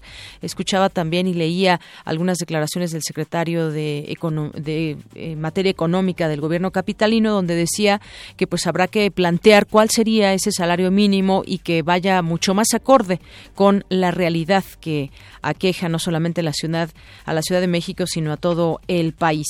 Así que bueno, pues estaremos ahí pendientes de lo que suceda. Ya hay consensos, vamos a ver cuándo se hace efectivo este incremento y de qué manera se podría dar eh, pues ya en la realidad en los próximos días, meses, no sabemos todavía exactamente. Y hablando de temas también de la Ciudad de México, pues se declaró la primera fase 1 de contingencia en lo que va de este año. Comienza el clima que tenemos ahora, que es un clima caluroso y que no va bien ni con la radiación ni con todas las partículas que están suspendidas contaminantes en el aire que hacen que pues tengamos un aire que no es eh, pues ni siquiera en, en, regla en lo que tendrían en los niveles de aceptación para estar llevando las actividades cotidianas las personas. De acuerdo con la Comisión Ambiental de la Megalópolis, se superó eh, por un punto el límite de contaminación en la estación Ajusco medio, con lo que se activa la primera contingencia ambiental del año en la Ciudad de México. Así que, pues, de nueva cuenta, quienes tienen calcomanía uno, pues tienen que estar atentos porque por lo menos hoy ya no circuló eh, la calcomanía rosa. De acuerdo con autoridades ambientales, la restricción aplica desde las 5 de la mañana a las 10 de la noche para vehículos con holograma de verificación 2, incluyendo aquellos con placas formadas exclusivamente por letras y sin holograma de verificación que deberán suspender su circulación. Así está la mala calidad del aire aquí en la Ciudad de México. En otro tema, aseguran 114 mil litros de combustible robado en Puebla. La PGR inició ya 55 carpetas de investigación por el delito de robo de hidrocarburo durante la semana comprendida entre los días 6 y 12 de mayo, de las cuales 48 carpetas representan el aseguramiento de 114.068 litros de combustible allá en Puebla. Esto es lo que está sucediendo con respecto a, este tema que pues se están abriendo eh, distintas investigaciones, se han abierto en los estados donde ha llegado este este tema del el robo a los combustibles y también recorta Pemex, eh, recorte de Pemex le da ventaja al crimen organizado. Hoy estas, estos datos que destaca el Universal dice que tres de los principales programas de seguridad física de las instalaciones de petróleos mexicanos, las cuales fueron eh, diseñados para reducir la incidencia de robo de combustible, se encuentran desfasados hasta por dos años debido a cortes presupuestales. Esto es información donde se ve el diferimiento que le da ventaja al crimen organizado para seguir saqueando tramos de ductos e instalaciones donde se concentra y sale combustible para todo el país. Ante esta situación, la Secretaría de Hacienda y Crédito Público declaró que, declaró que se trata de los proyectos escada que se instalan en la red de ductos de la petrolera, tanto para eh, Pemex Exploración y Producción como para Pemex Transformación Industrial, por donde se transporta crudo, gasolinas y diésel. Así que, pues el recorte a Pemex le da ventaja al crimen organizado, según se puede dar cuenta en este tema. Y bueno, hace rato que hablábamos de los endeudamientos en distintos estados, pues en Campeche comenzó la red de corrupción de Javier Duarte, según dice hoy el diario Milenio, que da a conocer que el origen de la red de corrupción del exgobernador gobernador de Veracruz, Javier Duarte, y sus cómplices, inició en el estado de Campeche. En 2011, apenas unos cuantos meses después de iniciado su mandato, el entonces gobernador y sus prestanombres adquirieron ilegalmente 630 hectáreas de un ejido en Campeche por el que pagaron 20 millones de pesos con dinero del erario. En 2013 ya Duarte junto con sus cómplices vendieron a sobreprecio parte de esos terrenos con empresas fantasmas que ellos mismos crearon. O sea, se lo vendieron muy barato y después con empresas fantasma lo vendieron a un sobreprecio. Ellos mismos crearon estas empresas, según consta en la investigación de la Procuraduría General de la República. Así comenzó pues toda una red, una red de desfalco para el estado de Veracruz y que llegó pues hasta Campeche. Ahí comenzó esta red de corrupción según revela hoy el diario Milenio. Y también un testigo que detalla la estructura que usaba César Duarte para el desvío de recursos. Durante el mandato de César Duarte, en este caso exgobernador de Chihuahua, se integró una estructura de tres niveles para operar el desvío de recursos, así lo declaró un segundo testigo protegido de la Fiscalía Estatal quien aseveró que el primer nivel estaba integrado por los titulares de las secretarías y equivalentes del gobierno central mismas que tienen injerencia en el diseño y desarrollo de los programas y planes de gobierno. Así que, por una parte, se conoce que esta red de corrupción de Javier Duarte inició en Campeche y por la otra, otro César, este César Duarte de Chihuahua, pues eh, como ese testigo que ya es un testigo protegido que está revelando la manera en cómo usaba César Duarte, toda esa estructura que usaba para el desvío de recursos. El testigo también aseguró que el segundo nivel se, eh, se conformó a través de los directores generales y directores, o sea, fue hacia abajo toda esta red también, así como jefes de departamento quienes fueron nombrados por César Duarte en ese entonces. Pero en un tercer nivel involucró también a empleados estatales con el fin de mantener la operación técnica y burocrática en atención a la sociedad y que en su mayoría proviene de administraciones anteriores. Y también dijo que la definición de procedimientos vía adquisiciones directas y licitaciones públicas integradas se hicieron directamente por la Dirección de Adquisiciones durante los seis años de la administración por familiares del ex gobernador. Es decir, todo, pues en todos los ámbitos llegó este tema de la corrupción, según se revela también eh, a través de un testigo protegido. Dos con veintidós y bueno, el caso de Uber, la Suprema Corte de Justicia de la Nación prevé declarar inconstitucional que se exijan mayores requisitos de operación a quienes presten servicios de transporte a través de plataformas digitales tales como Uber. En los próximos días, los ministros de la Corte discutirán el proyecto de Alberto Pérez Dayán en el que propone validar la regulación de plataformas de servicio de transporte contenida en la Ley de Transporte, esto en el caso de Yucatán. Pues así más o menos están algunas de las notas nacionales que hoy queremos compartir con todos ustedes. Son las 2.24.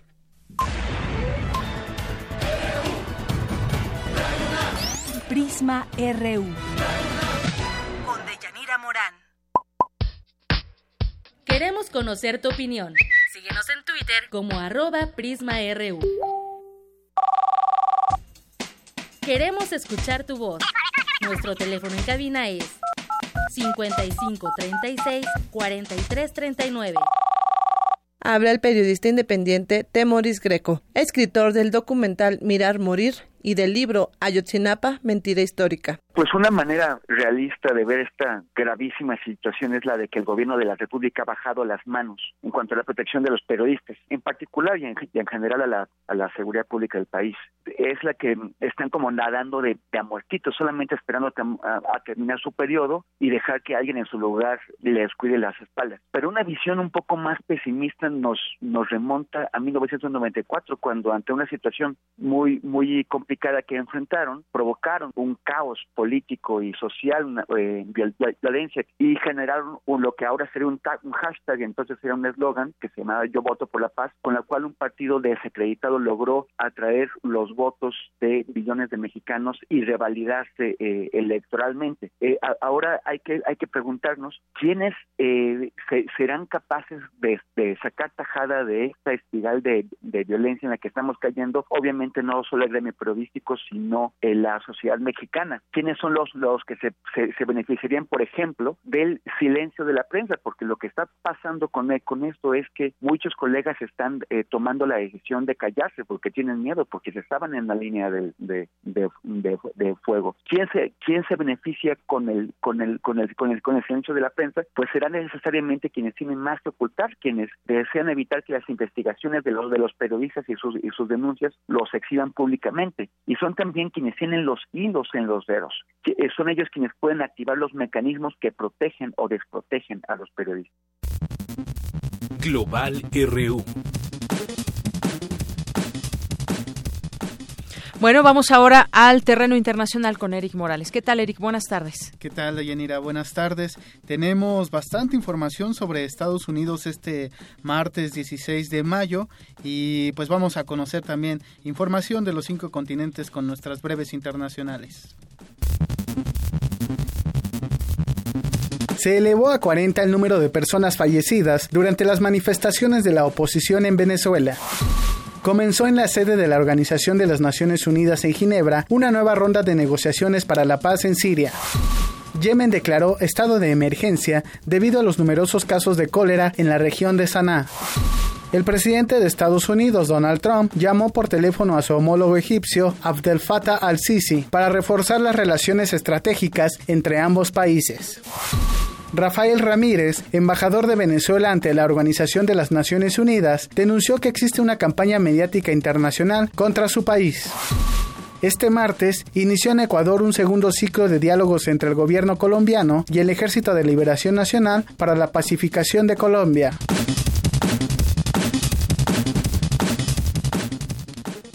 Ahí está información de este martes. Y bueno, en otro tema, luego de que el periódico, de que el periódico The Washington Post revelara que el presidente estadounidense Donald Trump compartió información confidencial con el gobierno de Rusia, esto durante la visita que realizó la semana pasada el canciller ruso Sergei Lavrov a la Casa Blanca, el mandatario estadounidense defendió lo que llamó su derecho a compartir información sobre terrorismo con Rusia. A través de su cuenta de Twitter, el magnate neoyorquino expresó lo siguiente. Como presidente quería compartir la información con Rusia en una reunión abiertamente programada, porque tengo el derecho absoluto para hacerlo. De terrorismo y la seguridad de los vuelos, razones humanitarias, además de que Rusia quiere intensificar su lucha contra ISIS y el terrorismo. Eso fue lo que publicó el presidente Trump.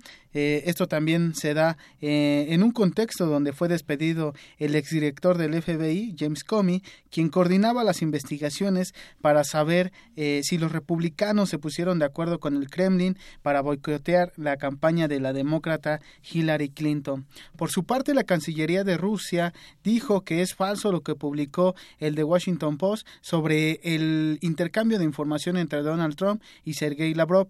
Recomendó a los ciudadanos estadounidenses no seguir leyendo ese medio de comunicación. Y bueno, pues ahí están discursos contradictorios.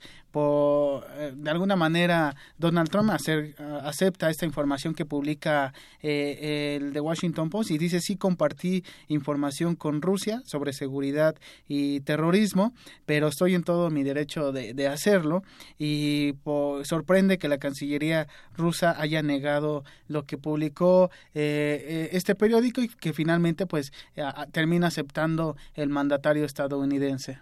Así es, Eric. Bueno, pues sin duda situaciones eh, álgidas, eh, de alguna manera delicadas por la, el tipo de información que se puede compartir con un gobierno como el gobierno de, de, Rusia, pero sobre todo pues también estos señalamientos que se hacen y donde pues de pronto no queda completamente claro eh, eh, exactamente cómo se da esta, esta pues manejo de la información entre uno y otro gobierno. Así es, y, Rusia ha estado muy presente desde la campaña con, con la administración de Donald Trump. Recordemos que también eh, el, jefe de seguridad interior, Jeff Sessions, que es uno de también de sus consejeros, pues se reunió con, con, con Sergei Lavrov precisamente para dar algún, alguna información sobre, sobre la, la campaña. Esto lo, lo, lo publicó, lo hizo público, mejor dicho, el FBI, y bueno, pues a partir de ahí se, se han dado a conocer diversos encuentros entre la administración de Donald Trump y, y los rusos.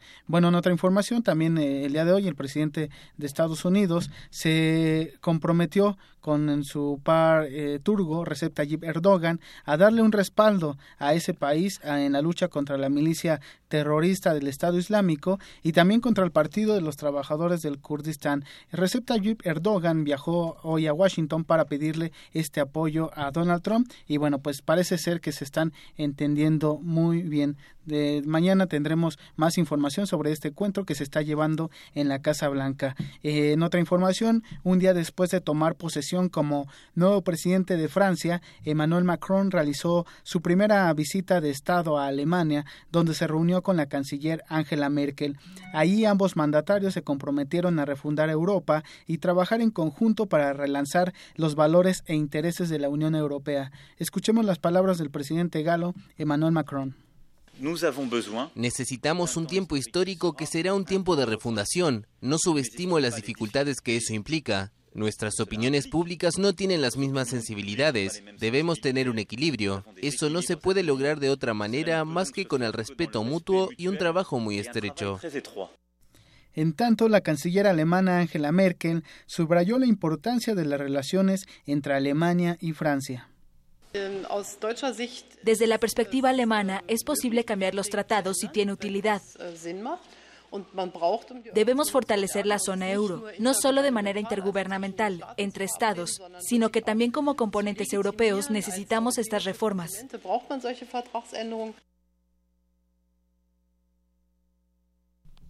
Los jefes de Estado coincidieron en romper los diversos tabús y reformar los tratados europeos para realizar eh, reformas históricas que necesita la Unión Europea de cara a hacer frente al populismo y al riesgo de desintegración. Así lo dieron a conocer estos mandatarios y también es simbólico que Emmanuel Macron, un día después de tomar eh, la presidencia de Francia, pues se reúna con eh, Angela Merkel, canciller alemana, pues para dar un, un mensaje de decir la Unión Europea seguirá fuerte y nosotros refundaremos Europa. Esto pues ante la creciente ola de populismo y de un sentimiento anti Europa, anti de varios partidos políticos en diversos miembros de, de esta organización continental. Así es, y que, bueno, pues no somos expertos en ello ni mucho menos, pero quizás cayó bien esta elección allá en Francia. Eh, tal vez se hubiera ganado la contraparte que tenía una visión completamente diferente de los de cómo arreglar los problemas de terrorismo, de la inmigración. También quién sabe qué hubiera pasado en Francia en cuanto me refiero en cuanto a lo social, manifestaciones o, posturas eh, encontradas y diversas a la, a la de la anterior eh, candidata que estuvo con Amar Marine Le Pen en contra de eh, Emmanuel Macron, pero creo que con Emmanuel Macron se hace pues esa esa balanza de alguna manera, ¿no? Sí, y el temor que existía en la Unión Europea de que llegara precisamente como mencionas Le Pen y que hiciera un referéndum para para salir eh, para sacar a Francia de esta organización que sin dudas ya sería un golpe pues prácticamente letal después de la salida de Reino Unido, que es una potencia económica importante para la Unión Europea. Así es. Y bueno, pues finalmente comento que la ONU acogió este martes una nueva ronda de negociaciones de paz para Siria, cuyo régimen negó haber utilizado un crematorio para para desaparecer los cadáveres de miles de prisioneros asesinados. Eh, esto desmiente las, las acusaciones que fueron lanzadas ayer por Washington. Naciones Unidas ha organizado cinco rondas de negociaciones indirectas. Ambas delegaciones se niegan a hablar cara a cara desde 2016 en Ginebra sin lograr ningún avance significativo. Esperemos que pues por lo menos ahora sí lleguen a, a los primeros acuerdos que tanto se han esperado y esta es la quinta ronda de negociaciones de paz que organiza la Organización de Naciones Unidas. Muy bien, pues ya veremos. ¿Qué más, Eric? Es, es todo por mi parte y bueno, pues nos escucharemos el día de mañana. Muy bien. Gracias, Eric. Buenas tardes. Buenas tardes. Vamos ahora a nuestro perfil humano de este día martes. Continuamos ahora con la segunda parte de la conversación del doctor Ángel Díaz Barriga, experto en temas de educación. Y antes vamos a escuchar esta semblanza que nos preparó mi compañera Tamara Quirós. FIL RU. Ángel Rogelio Díaz Barriga Casales es doctor en Pedagogía por la Facultad de Filosofía y Letras de la UNAM y doctor honoris causa por el Consejo Superior de la Universidad Nacional Lomas de Zamora y las universidades de Colima, Tlaxcala y Querétaro. Sus principales aportaciones en el campo de la investigación se ubican en tres ámbitos, la didáctica, el currículo y la evaluación educativa ha publicado un total de 38 obras, 16 de ellas de autor, de las cuales 7 son libros y 9 son cuadernos de investigación, 11 libros como coautor y 10 más como coordinador. Se ha desempeñado como miembro del comité y consejo editorial de la Revista Mexicana de Investigación Educativa y director de la colección Educación Superior en América Latina de Ediciones Pomares. Fue director de la revista Perfiles Educativos y ha participado en diversos órganos colegiados de la UNAM. Es miembro de la Academia Mexicana de Ciencias, del Consejo Mexicano de Investigación Educativa, de la Asociación Francófona Internacional de Investigación Científica en Educación con sede en París, de la Academia Mexicana de Ciencias y del Consejo Consultivo del Programa Interuniversitario de Doctorado en Educación de la Universidad Nacional 3 de Febrero en Buenos Aires, Argentina. Este es el perfil humano del doctor Ángel Díaz Barriga.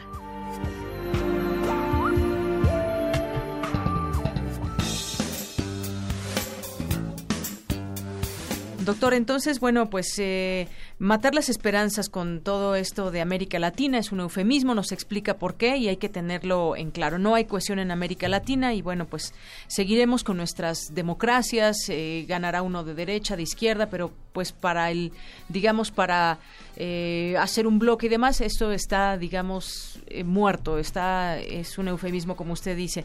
Pero lo que está muy vivo aquí en México, pues es el tema del narcotráfico, el crimen organizado, las drogas. Hoy declaraba eh, Kelly de Estados Unidos que pues México tiene tantos problemas por el consumo que hay desde Estados Unidos y demás cosas que también ya se saben, pero se esperará algo diferente con Donald Trump en este tema del, del narcotráfico y en su momento lo que se había dicho y que después se desdijeron en algunas eh, notas porque no había sido correcto de que incluso podría entrar el ejército de Estados Unidos y demás y, lo cual resultó ser hasta donde sabemos una mentira, pero ¿se ve algún cambio que pueda haber durante la época Trump, eh, durante su mandato para México en el tema del narcotráfico?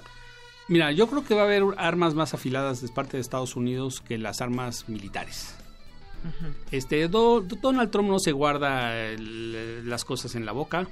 Este, él no va a hacer nada para controlar el tráfico de armas hacia México y cruzar las fronteras de Estados Unidos hacia México es facilísimo sin ninguna documentación.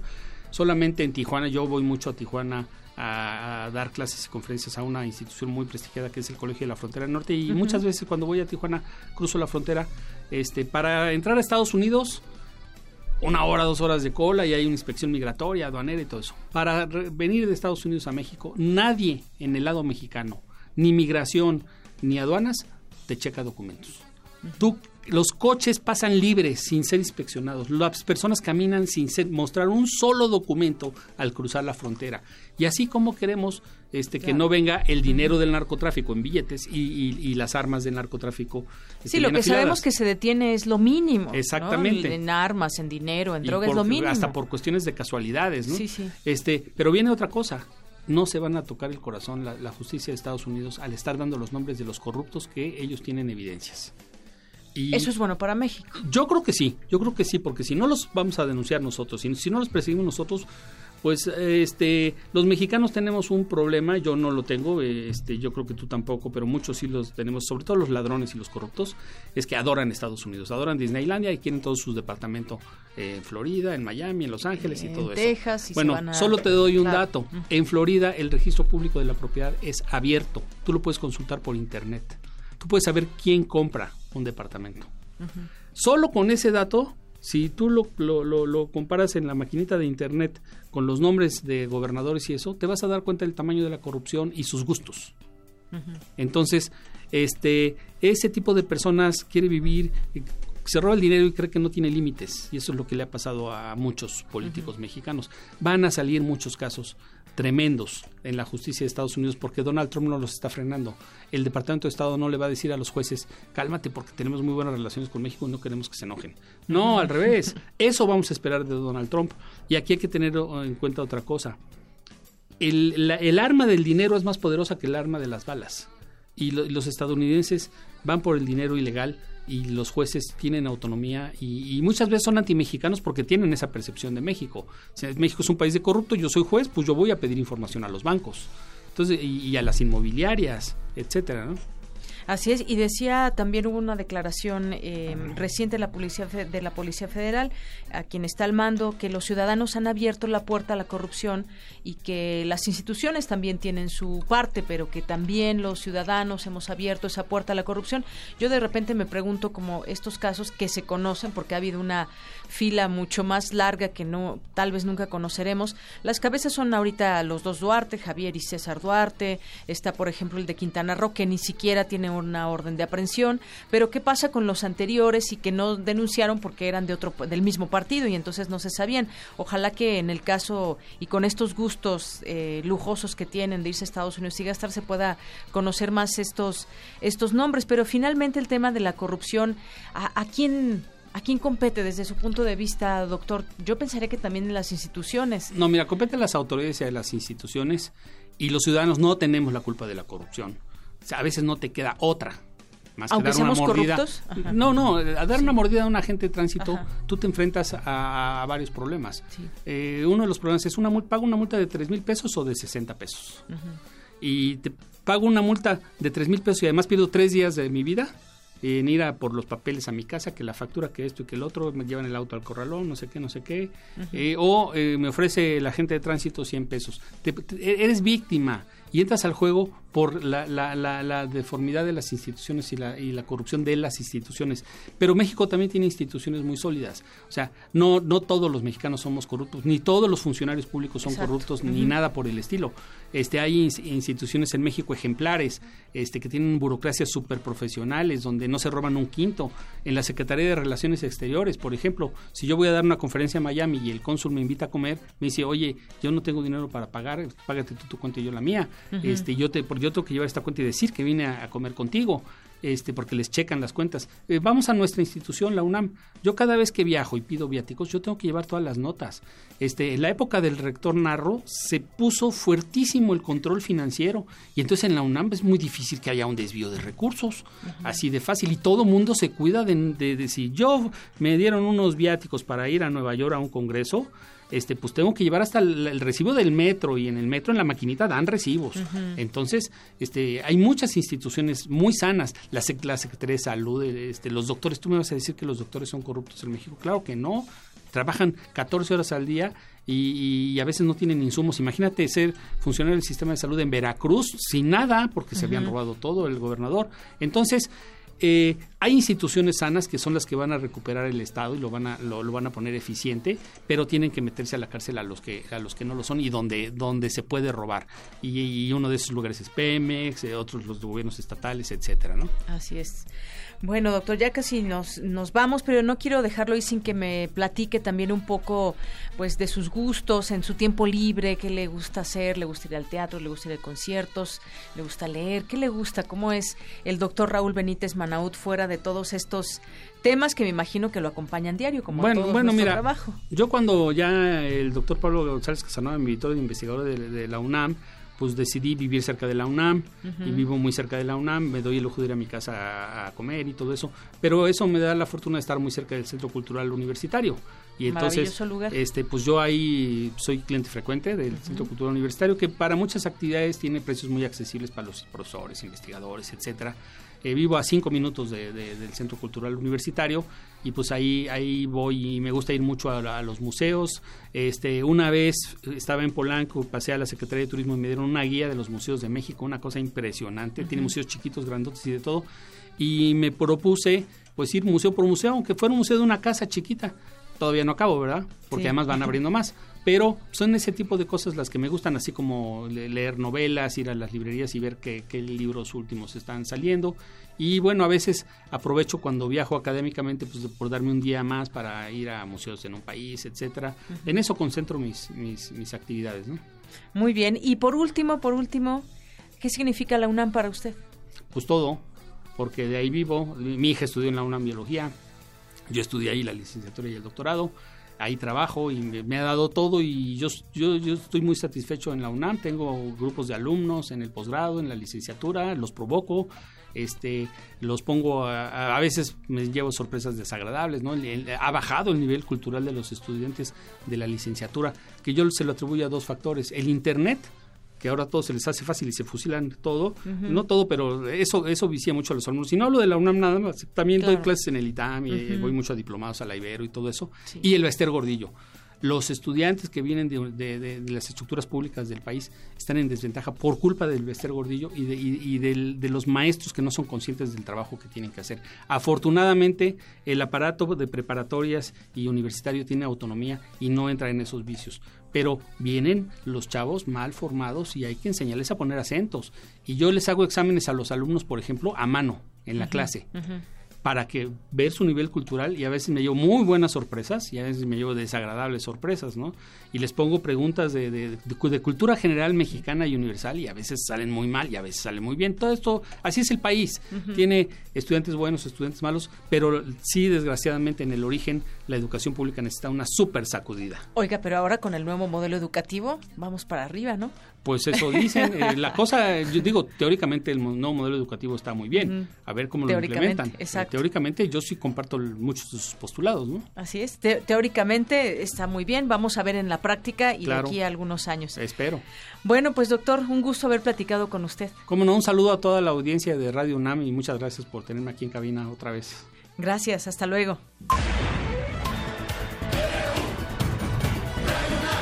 Prisma RU.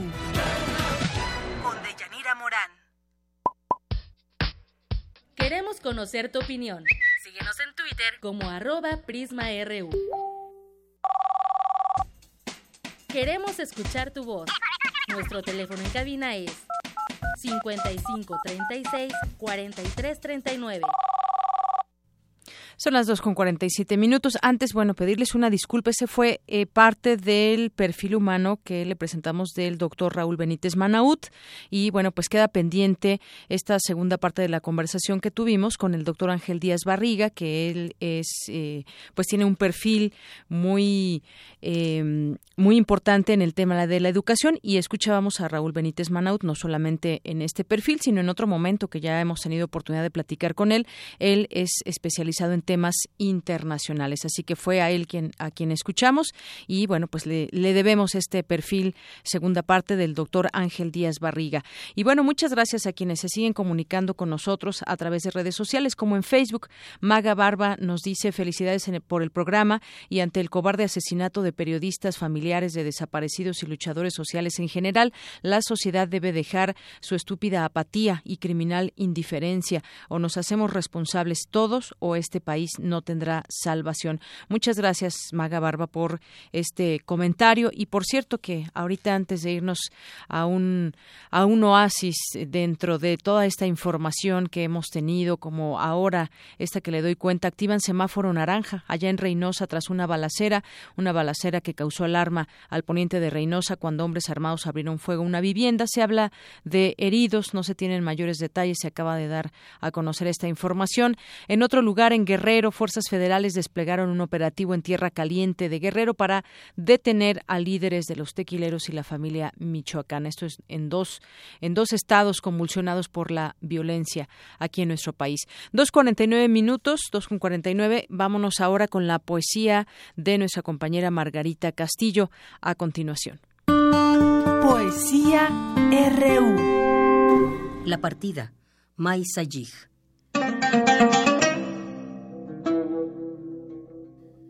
En este momento de partida, apunta tus flechas rojas, desarma al relámpago y abre amplia la puerta de mi exilio.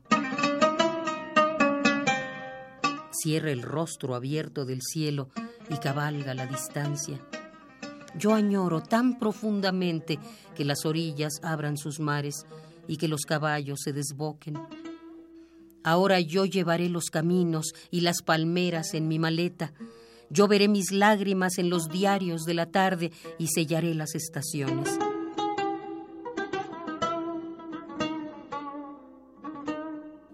Comencemos nuestra canción. Aquí está Beirut que te lleva como sus propias ropas. Tú debes acomodarte bien en la superficie de su gloria, abandonando las lágrimas. En su azul espuma, ella te contiene como la eternidad, como el sentido del inicio que llega con la certeza. ¿Cómo puedes estar muerto y sin embargo tan absolutamente presente?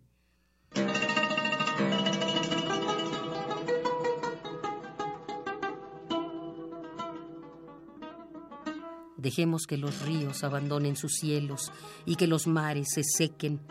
Todo el universo tiene un fin excepto mi sangre derramada.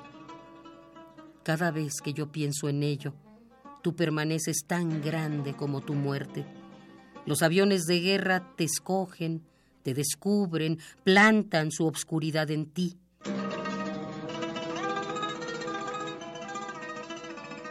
de todas esas últimas visiones nubladas. ¿Cómo tú comenzarás la historia de la cosecha? Los aviones de guerra te seleccionan al inicio de tu sueño, al final de tu sueño. ¿Con cuánta frecuencia explotó sobre ti el cielo con odio? ¿Con cuánta frecuencia fuiste tú apartado? ¿A cuánta masacre sobreviviste? Ahora tú reúnes todas las heridas, refugiándote en la muerte, llevando los sueños como alas.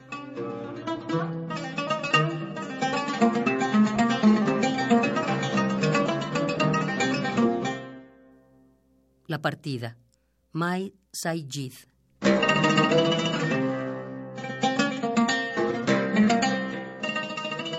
Prisma RU. Zarpazo RU. Isaí Morales, buenas tardes. Muy buenas tardes, Deyanira. Pues vamos a dar paso a la información deportiva. El equipo Puma de lucha olímpica demostró una vez más su calidad al conseguir 13 medallas en la Universidad Nacional 2017. Dos de ellos fueron oros, seis platas y cinco bronces.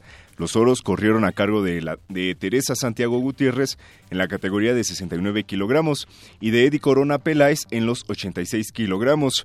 Las seis platas las consiguieron Claudia Rodríguez en los 53 kilos, Selma Rojas en los 55 también, Fabiola en los 58, Patricia Cruz en los 60, Juan Manuel Frías en los 125 kilos y Juan Alberto Ruiz en los 98 kilogramos.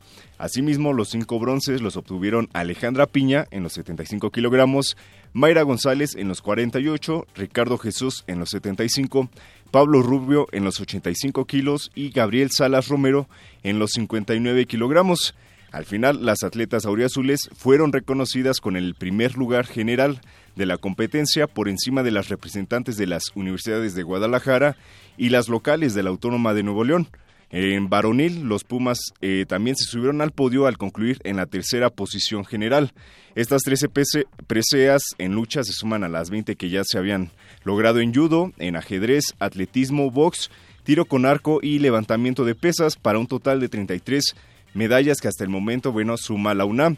Y en Pumas, eh, cambiando un poquito de tema, siguen en la búsqueda del volante derecho que necesitan esto ante la baja de Pablo Barrera, quien estaría fuera por seis meses debido a una lesión que sufrió en su rodilla derecha. De acuerdo con el diario Record, la directiva Azul está interesada en Jesús Isijara, jugador mexicano que milita en Necaxa y bueno, que está valuado en 2.5 millones de dólares. Y bueno, para todos los que nos preguntamos por qué no buscan en la cantera, que ha sido digamos una de las consignas de esta nueva dirección, bueno, pues según la institución, los refuerzos que lleguen al Pedregal será después de haber buscado en la cantera y si no encuentra nada, pues ya estarán buscando refuerzos en, en otros equipos. Pues ojalá que se encuentren. Ojalá, pero bueno, lo posiblemente puede ocurrir en esta posición de barrera, que por el momento está vacante y que al parecer no han encontrado en, en las fuerzas básicas. Y bueno, también ya quedaron listos los horarios de las semifinales del torneo Clausura 2017. Este jueves las hostilidades comenzarán en el estadio Nemesio 10, donde Toluca se medirá ante Guadalajara a partir de las 19.30 horas, mientras que el segundo duelo se desarrollará en el Estadio Olímpico Universitario a partir de las 21.30 horas, cuando los campeones Tigres reciban a los Cholos. Los juegos de vuelta están programados para el domingo, primero en el Estadio de Chivas, donde Guadalajara jugará con los Diablos Rojos a las 18 horas, en tanto en el Estadio de Tijuana, el cuadro que dirige Miguel Herrera se verá las caras con los felinos del norte a las 20 horas. Y bueno, para todos los que nos están escuchando, pues me, bueno, es importante que nos comenten para ustedes más o menos quién, quién es el favorito para ganar esta, este campeonato, este torneo. Ahí escríbanos en nuestras redes sociales y bueno, vamos a leerlos más adelante.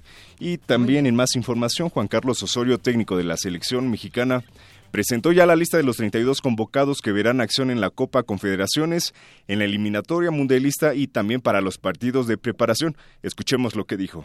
La lista está compuesta por porteros Guillermo Ochoa, Alfredo Talavera, Jesús Corona, defensores Diego Reyes, Néstor Araujo, Carlos Salcedo, Rafael Márquez, Héctor Moreno, Osvaldo Alanís, Luis Reyes, Raúl López. Volantes, Jesús Molina, Jesús Dueñas, Miguel Layún, Jorge Hernández, Andrés Guardado, Jonathan Dos Santos, Eric Gutiérrez, Héctor Herrera, Orbelín Pineda, Elías Hernández. Delanteros, Marco Fabián, Giovanni Dos Santos, Javier Hernández, Raúl Jiménez, Oribe Peralta, Jesús Corona, Javier Aquino, Jesús Gallardo, Carlos Vera, Irving Lozano, Jorgen Damm. Bueno, hay que resaltar la convocatoria del canterano universitario Jesús Gallardo, quien se ha destacado en el cuadro felino y también en su momento con la selección nacional. Y bueno, el próximo primero de junio el tricolor se enfrentará a su similar de Irlanda, partido que servirá de preparación rumbo a los encuentros eliminatorios frente a Honduras y Estados Unidos que se jugarán aquí en el Estadio Azteca. Y ya para concluir con la información, eh, en y en la información de la Liga Mexicana de Béisbol, los Diablos Rojos de México superaron a los Reileros de Aguascalientes con una ofensiva de 21 hits imparables para así dejar la pizarra en 17 carreras por 10 y con eso ganar la serie de tres juegos con dos triunfos. En otros resultados de la liga, Tijuana ganó en dos ocasiones a Saltillo, eh, primero 13 por 2 y después 5 carreras por una. Tabasco venció a Yucatán 8 carreras por 7, Cancún a Campeche 3 por 1, Laguna se impuso ante Monclova 10 carreras a 8 y Monterrey a Durango 15 carreras por 9. Y Veracruz también venció a Puebla 10 carreras por 5 y Oaxaca a León 8 carreras por 3. Y también en más información de la liga, Javier Salinas eh, sucederá a Plino Escalante en la presidencia de la Liga Mexicana de Béisbol al concluir esta temporada. Recordemos que previo al inicio de la actual campaña, Escalante advirtió que sería su última al frente de la LMB. Gerardo Benavides, el presidente del Consejo Directivo de la Liga, dio a conocer también el nombramiento. Salinas acompañará a Escalante como presidente adjunto por lo que queda de la temporada, que finaliza en este mes de septiembre. Y bueno, también ya en las grandes ligas, ya para finalizar, los Yankees de Nueva York rindieron un homenaje al que fue su capitán, Derek Jeter, y también, bueno, también retiraron el número 2 que portó durante 20 campañas. Con los Yankees, Derek Jeter ganó cinco series mundiales, fue nombrado novato del año, también fue nombrado jugador más valioso de una serie mundial, además de ser líder de la franquicia en juegos, en turnos al bat, en hits y en dobles. Pues de Yanira hasta aquí la información deportiva. Muy bien, pues hasta mañana, Isaí. Nos escuchamos mañana.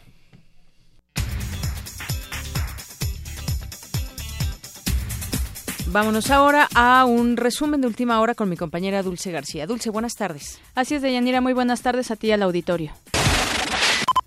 El secretario de Hacienda, José Antonio Mid, llamó al Senado a aprobar la ley para prevenir y sancionar el robo de combustibles, que implica imponer penas de 20 a 30 años de cárcel y multas hasta por 1.826.000 pesos a quien cometa este delito. México actuará con firmeza para defender los derechos de los productores en los tratados y convenios internacionales, aseguró el secretario de Agricultura José Calzada Rovirosa. Dijo que el 78% del valor de las exportaciones agroalimentarias mexicanas va hacia Estados Unidos. La Comisión Ambiental de la Megalópolis confirmó que se mantiene la fase 1 de contingencia ambiental en la zona metropolitana del Valle de México, debido a que permanecen condiciones desfavorables para la dispersión de los contaminantes precursores del ozono. Y en información internacional, el presidente estadounidense Donald Trump pronunciará un discurso sobre el Islam durante su visita a Arabia Saudita, así lo informó la Casa Blanca. Deyanira, la información. Muchas gracias, Dulce. Buenas tardes y ya llegamos al final de esta emisión. Nos quedamos con un último mensaje. Eh, para eh, Javier Valdés y todo lo que implica su muerte aquí en México. Con esto nos despedimos. Gracias. Buenas tardes. Habla el periodista sinaloense Marcos Vizcarra. Actualmente trabaja en el diario El Noreste. Bueno, en Sinaloa estamos, ahorita todos los periodistas en Sinaloa estamos agraviados. Acá se está viviendo un ambiente tenso, un ambiente triste porque Javier al final de cuentas era una un referente ciertamente como se ve a nivel nacional e internacional, pero aquí en lo local había, era una persona, una figura pública y una figura de maestro, ¿no? Para nosotros los periodistas de campo, los más para los que cubrimos esta cobertura, los que hacemos esta cobertura de, la nota roja, los que cubrimos el narco, para los desaparecidos, para los asesinados. La pérdida de Javier creo toca los corazones de todos en aquí en Culiacán y en Sinaloa. O sea, si algo que reconocerle es que él dejó el escritorio, dejó la silla para irse a, trabajar a la calle, ¿no? Era el periodista urbano, el que yo creo que tendríamos que aspirar todos a hacer.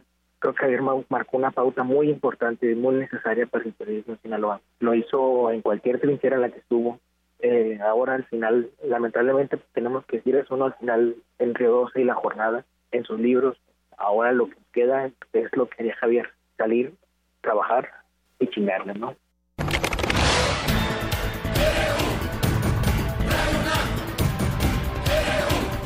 Prisma RU, los perfiles del acontecer universitario de México y el mundo en una frecuencia. De lunes a viernes, de una a 3 de la tarde.